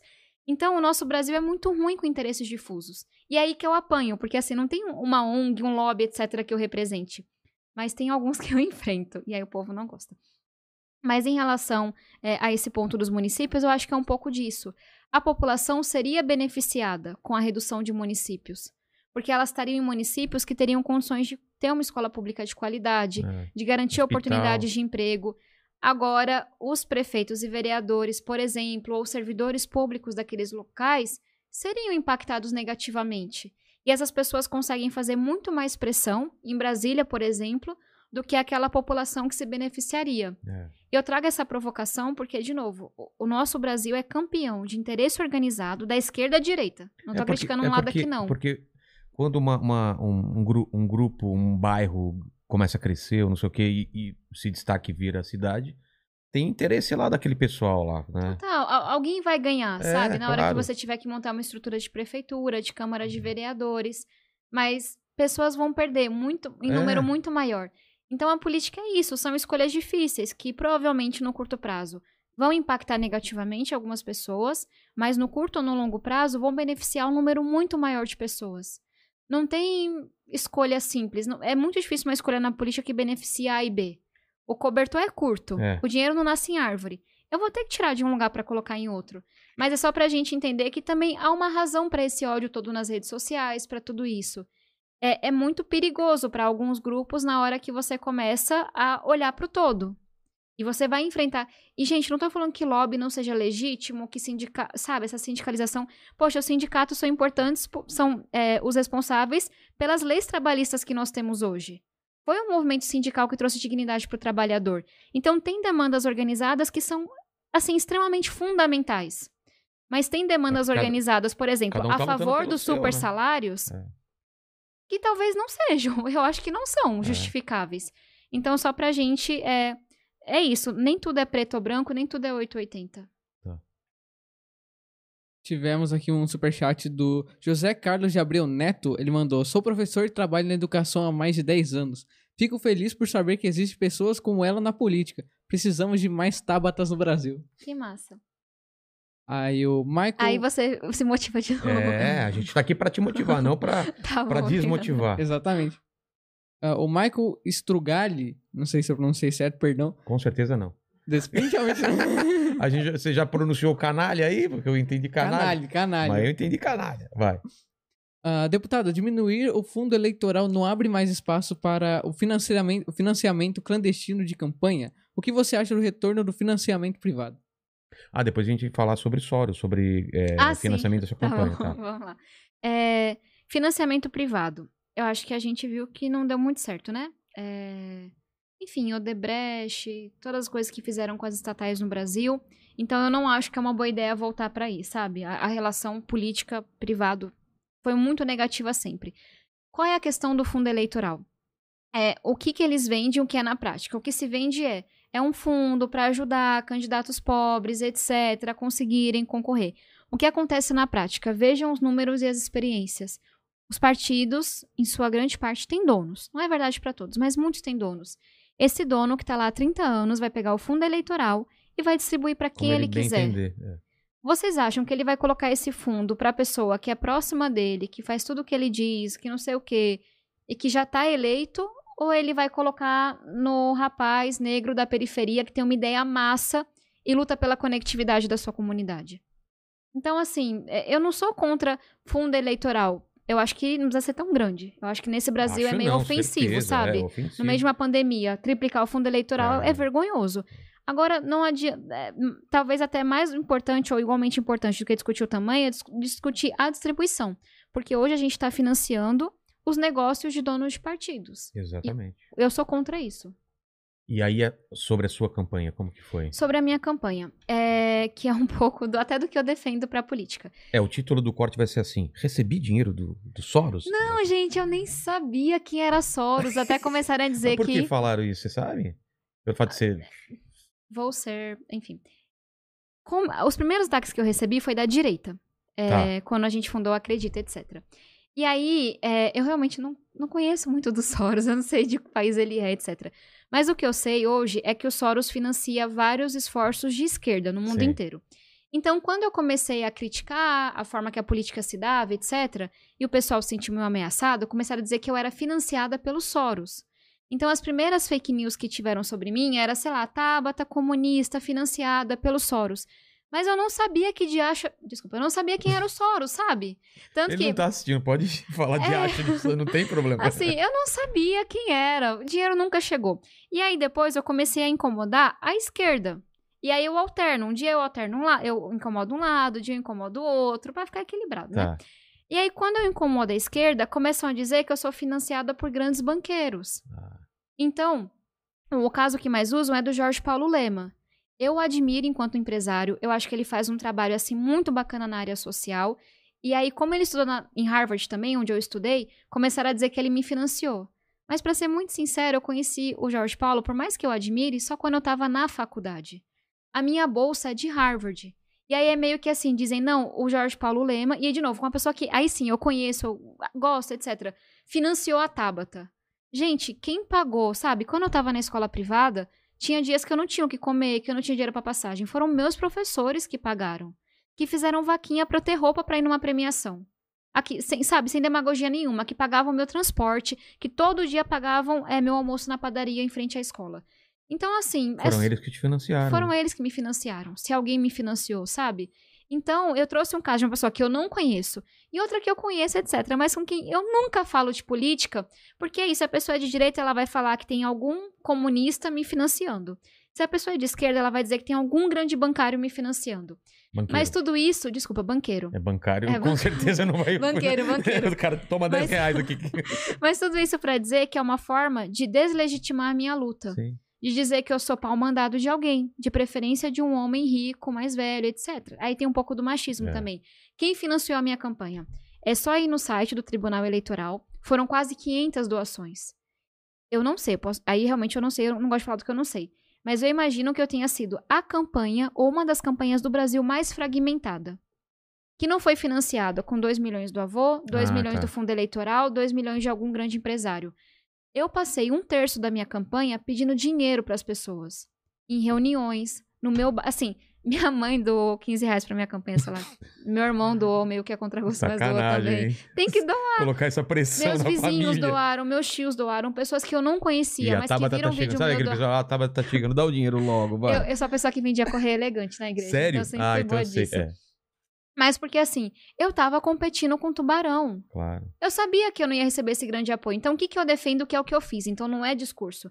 Não teve ninguém que doou mais do que 10% do que eu usei para financiar a minha campanha. Eu acho que é isso que traz independência para as pessoas. Não é falar, ah, não tem que ser fulano, tem que ser não sei o que lá. Eu acho que tem que ter privado e público, mas privado de CPF. A pessoa doa, não a empresa. Acho que o negócio de empresa Ah, deu muito tá. errado. Mas eu acho que deveria ter uma regra, talvez não tão radical como eu, mas sei lá, ninguém pode doar mais do que 20%. Porque pensa assim, se a pessoa financiou 90% da sua campanha e ela faz uma ligação pra você. Fala então. é, eu- Sabe aquilo que eu no tava... meu caso, ninguém doou mais do que 10%. Então, assim, não tem uma pessoa que me financiou. A pessoa, nunca aconteceu de fato, mas a pessoa pode ligar, tá, eu doei pra você e me, me decepcionei com o seu voto. Eu vou falar, eu sinto muito, mas eu nunca disse que eu ia votar de acordo com o que você dissesse. Então, eu acho que a independência vem dessa fragmentação. E é uma proposta que eu tenho, mas que a gente não conseguiu colocar adiante. Que é do financiamento tem que ser fragmentado, não pode vir de um lugar só. Tabata, muito obrigado pelo papo de hoje. E eu sempre termino a conversa aqui fazendo três perguntas que eu faço para todos os convidados. Com você Tá não é diferente, tá? É, primeira, se a primeira pergunta que não faz parte dessas três, se você vai realmente me mandar isso. Eu vou te mandar. Na verdade, eu vou pedir pro professor Tá bom. Canali. Tá bom. Aí depois do que Canali. aconteceu aqui hoje. Por favor, Eu tô- desculpa, tá? Foi culpa do Max. Ele que. Com a, com a- ele, tem, ele tem um Ela problema. Mas é ela porque é entendeu. da Ela Oba. entendeu porque ela conhece a pessoa. Ó, todo mundo aqui escutou o que você falou. Então, É. eu vou pedir pro professor Tá Canali. bom. Aí eu vou torcer pra ele mandar. Tá. A primeira pergunta que eu sempre faço é assim: estamos aqui falando da sua carreira, da sua história de vida, e olhando pra trás, qual foi o momento mais difícil que você teve da sua vida? Quando eu perdi meu pai. É. É, Enfim, é, eu fui aceita em Harvard dia 8 de março de 2012, com bolsa, etc. E a gente perdeu meu pai no dia 12, é, quatro dias depois. E meu pai pessoas assim, ele sempre foi meu maior incentivador, sabe aquilo que eu falei de joga É. a bicicleta, autoriza pra eu ir pra Recife e receber a medalha. E mesmo não tendo estudado, meu pai gostava de ler, ele escrevia sobre as coisas que ele via no ônibus. Então foi muito difícil, assim, quando eu perdi. E eu perdi por causa também do estigma, do preconceito que a gente tem em torno da, da saúde mental. Essa era uma coisa sobre a qual é, eu não falava, mas eu, eu escrevi um artigo sobre isso há uma semana, porque a gente está no Setembro Amarelo, que é para falar sobre conscientização da saúde mental. E meu pai se suicidou com 39 anos de idade. Caramba. E eu não vou falar muito sobre isso, porque é muito difícil, mas eu só queria dizer que demorou para eu entender que meu pai não fez aquilo porque ele queria. E que minha família não tinha menos fé, ou menos moral, ou menos qualquer coisa. Meu pai tinha uma doença, assim como é o câncer, é, mas que tem muito preconceito, que não foi prevenida, que não foi tratada. E meu pai passou a vida inteira sendo culpado pela doença que ele tinha. E a gente também por tabela. E, enfim, é, foi a coisa mais difícil quando isso aconteceu. Eu achei que era tipo a vida me colocando no meu lugar, sabe? Ah, você sabichona, acha que pode estudar em Harvard? Você, na verdade, não. E aí eu cheguei, eu fazia física na USP, né? Na época eu queria ser astrofísica até então. Eu cheguei a sair da USP e eu ganhei bolsa em seis faculdades americanas, bolsa completa. E eu disse não pra todas elas. Porque eu realmente desisti, assim. Porque, sei lá, meu pai não tava lá. Poxa. E aí foram os meus professores que, muito tempo depois, me convenceram. E aí eu escolhi pra Harvard. Mas foi bem difícil. E seu pai, com certeza, tá muito feliz É, que você tenha tomado essa decisão. eu acho você... que sim, Com porque certeza. é, ele era a pessoa assim, mais cabeça aberta, sabe? Mais sonhadora. Com certeza. É, Então, enfim, é, eu amo muito meu pai. É, esse foi o momento mais difícil. Segunda pergunta é o seguinte: iremos todos morrer um dia? Você com certeza vai demorar muito tempo e eu também espero que sim. Mas esse vídeo vai ficar pra sempre aqui na internet. O pessoal vai poder voltar daqui a 287 anos e saber quais são as últimas palavras de Tabata Cláudia. Você falou que não ia falar isso. Tá bom. Tabata. Tabata Amaral de Pontes. é Exatamente. Tabata Amaral de Pontes. É, qual, seria o seu, qual seria o seu epitáfio? O pessoal voltar aqui depois e falar: ah, olha só o que ela falou. É... é desejo, né? Vou ter que trabalhar muito pra conquistar isso, mas a Tabata, é, sei lá, Tabata Amaral de Pontes, aquela que contribuiu pra que o Brasil tivesse a melhor escola pública do mundo. Pô. Tá Amém, hein? Amém. Amém. Eu também vou torcer pra isso. E a terceira pergunta é pra você, é uma pergunta muito importante, porque imagino que tenha várias dúvidas na sua cabeça ainda. Escolhe uma dessas dúvidas, uma dessas perguntas que você tem pra dividir com a gente aqui. Alguma coisa que você ainda não tem resposta, mas que fica na sua cabeça assim. Eu ia brincar com uma coisa de astrofísica, a gente não sabe como o universo vai acabar ainda. É. Porque tem uma constante que está sendo estudada, etc. Mas tem uma pergunta que eu me Ou faço. é- frio ou, ou totalmente frio e distante e É, eu acho isso massa. Ou vai ter, sabe, o contrário do É, Big Bang, vai que ter é o Big Crunch. o Big é. Crunch, é. então. Mas o, que- o que me vem à cabeça aí de verdade, sem brincadeira, é, eu me pergunto todos os dias como é que a gente vai dar um, um basta a essa espiral de ódio que a gente entrou no Brasil. Obviamente, eu me perguntei muito isso nessa semana por causa do- dos é. ataques, das ameaças. Mas porque é é muito difícil sair, né? Quando você entra numa situação assim de ódio, de polarização, as pessoas tendem a responder com mais ódio, com mais É. polarização. Mas eu fico assim, cara, a humanidade enfrentou coisas muito horríveis, né? Sei lá, nazismo, sabe? Tudo que aconteceu nas O grandes Holocausto, guerras. é. É, então, a humanidade encontrou formas de sair de momentos muito difíceis. E, obviamente, eu não tô comparando o que a gente tá vivendo com nada disso. Mas é só que eu fiquei olhando pra passado e pensando, já aconteceram coisas muito horríveis na humanidade e as sociedades conseguiram sair melhores. E aí eu fico só me perguntando como é que no Brasil a gente vai sair melhor dessa confusão toda, sabe? É. Porque tem a crise social, a crise econômica, a crise de saúde, mas tem uma crise política que tá piorando tudo isso. Sabe, esse ódio todo, a gente é muito melhor do que isso. Então, eu só eu não tenho a resposta ainda, mas eu fico me perguntando como é que a gente vai sair desse ódio? Como é que as pessoas que brigaram e saíram dos grupos da família e É. etc vão voltar a se falar e a se respeitar e a dialogar? Eu Então, também não é tenho pergunta. resposta, mas me parece que antes de melhorar, as coisas pioram, pioram, pioram, até chegar num, num- num estágio tão ruim que só tem pra melhorar. E infelizmente a gente tem, tem espaço pra piorar, o que me deixa assustado. Mas espero que. Que bom que eu sou nova, né? E É. eu espero poder ver a, Exatamente. a melhora Espero também que e meus filhos trabalhar também por ela. vejam isso e que você eh, seja uma dessas, desses pilares aí dessa nova política, eh, ao contrário de tudo que a gente está vendo. Adorei o papo aqui, espero que vocês estejam em casa também. E pequeno Max, eh, dê as palavras finais aí. Pessoal, sentem o dedo no like, compartilha esse Você vê que vídeo. ele é um cara com as gírias, né? É, não, ele é mó influencer. É, influencer, ó, TikToker. Se inscreva aqui do- no canal, se inscreva no nosso canal oficial de corte, segue a gente nas redes sociais, Isso. no Instagram, arroba inteligência LTDA e arroba Vilela, e no Facebook, Rogério Vilela. Estamos no Twitter também, lembrando Isso, sempre. eu, E na Twitch. Eu sou, eu, como a Tabata, sou independente também, não tenho partidos políticos que me sustentem, então torne-se membro e ajude o canal, porque a gente tem que pagar as contas aqui, né? O Max ganha muito dinheiro e come muito. Bom? jujuba. Até mais. Brigadão.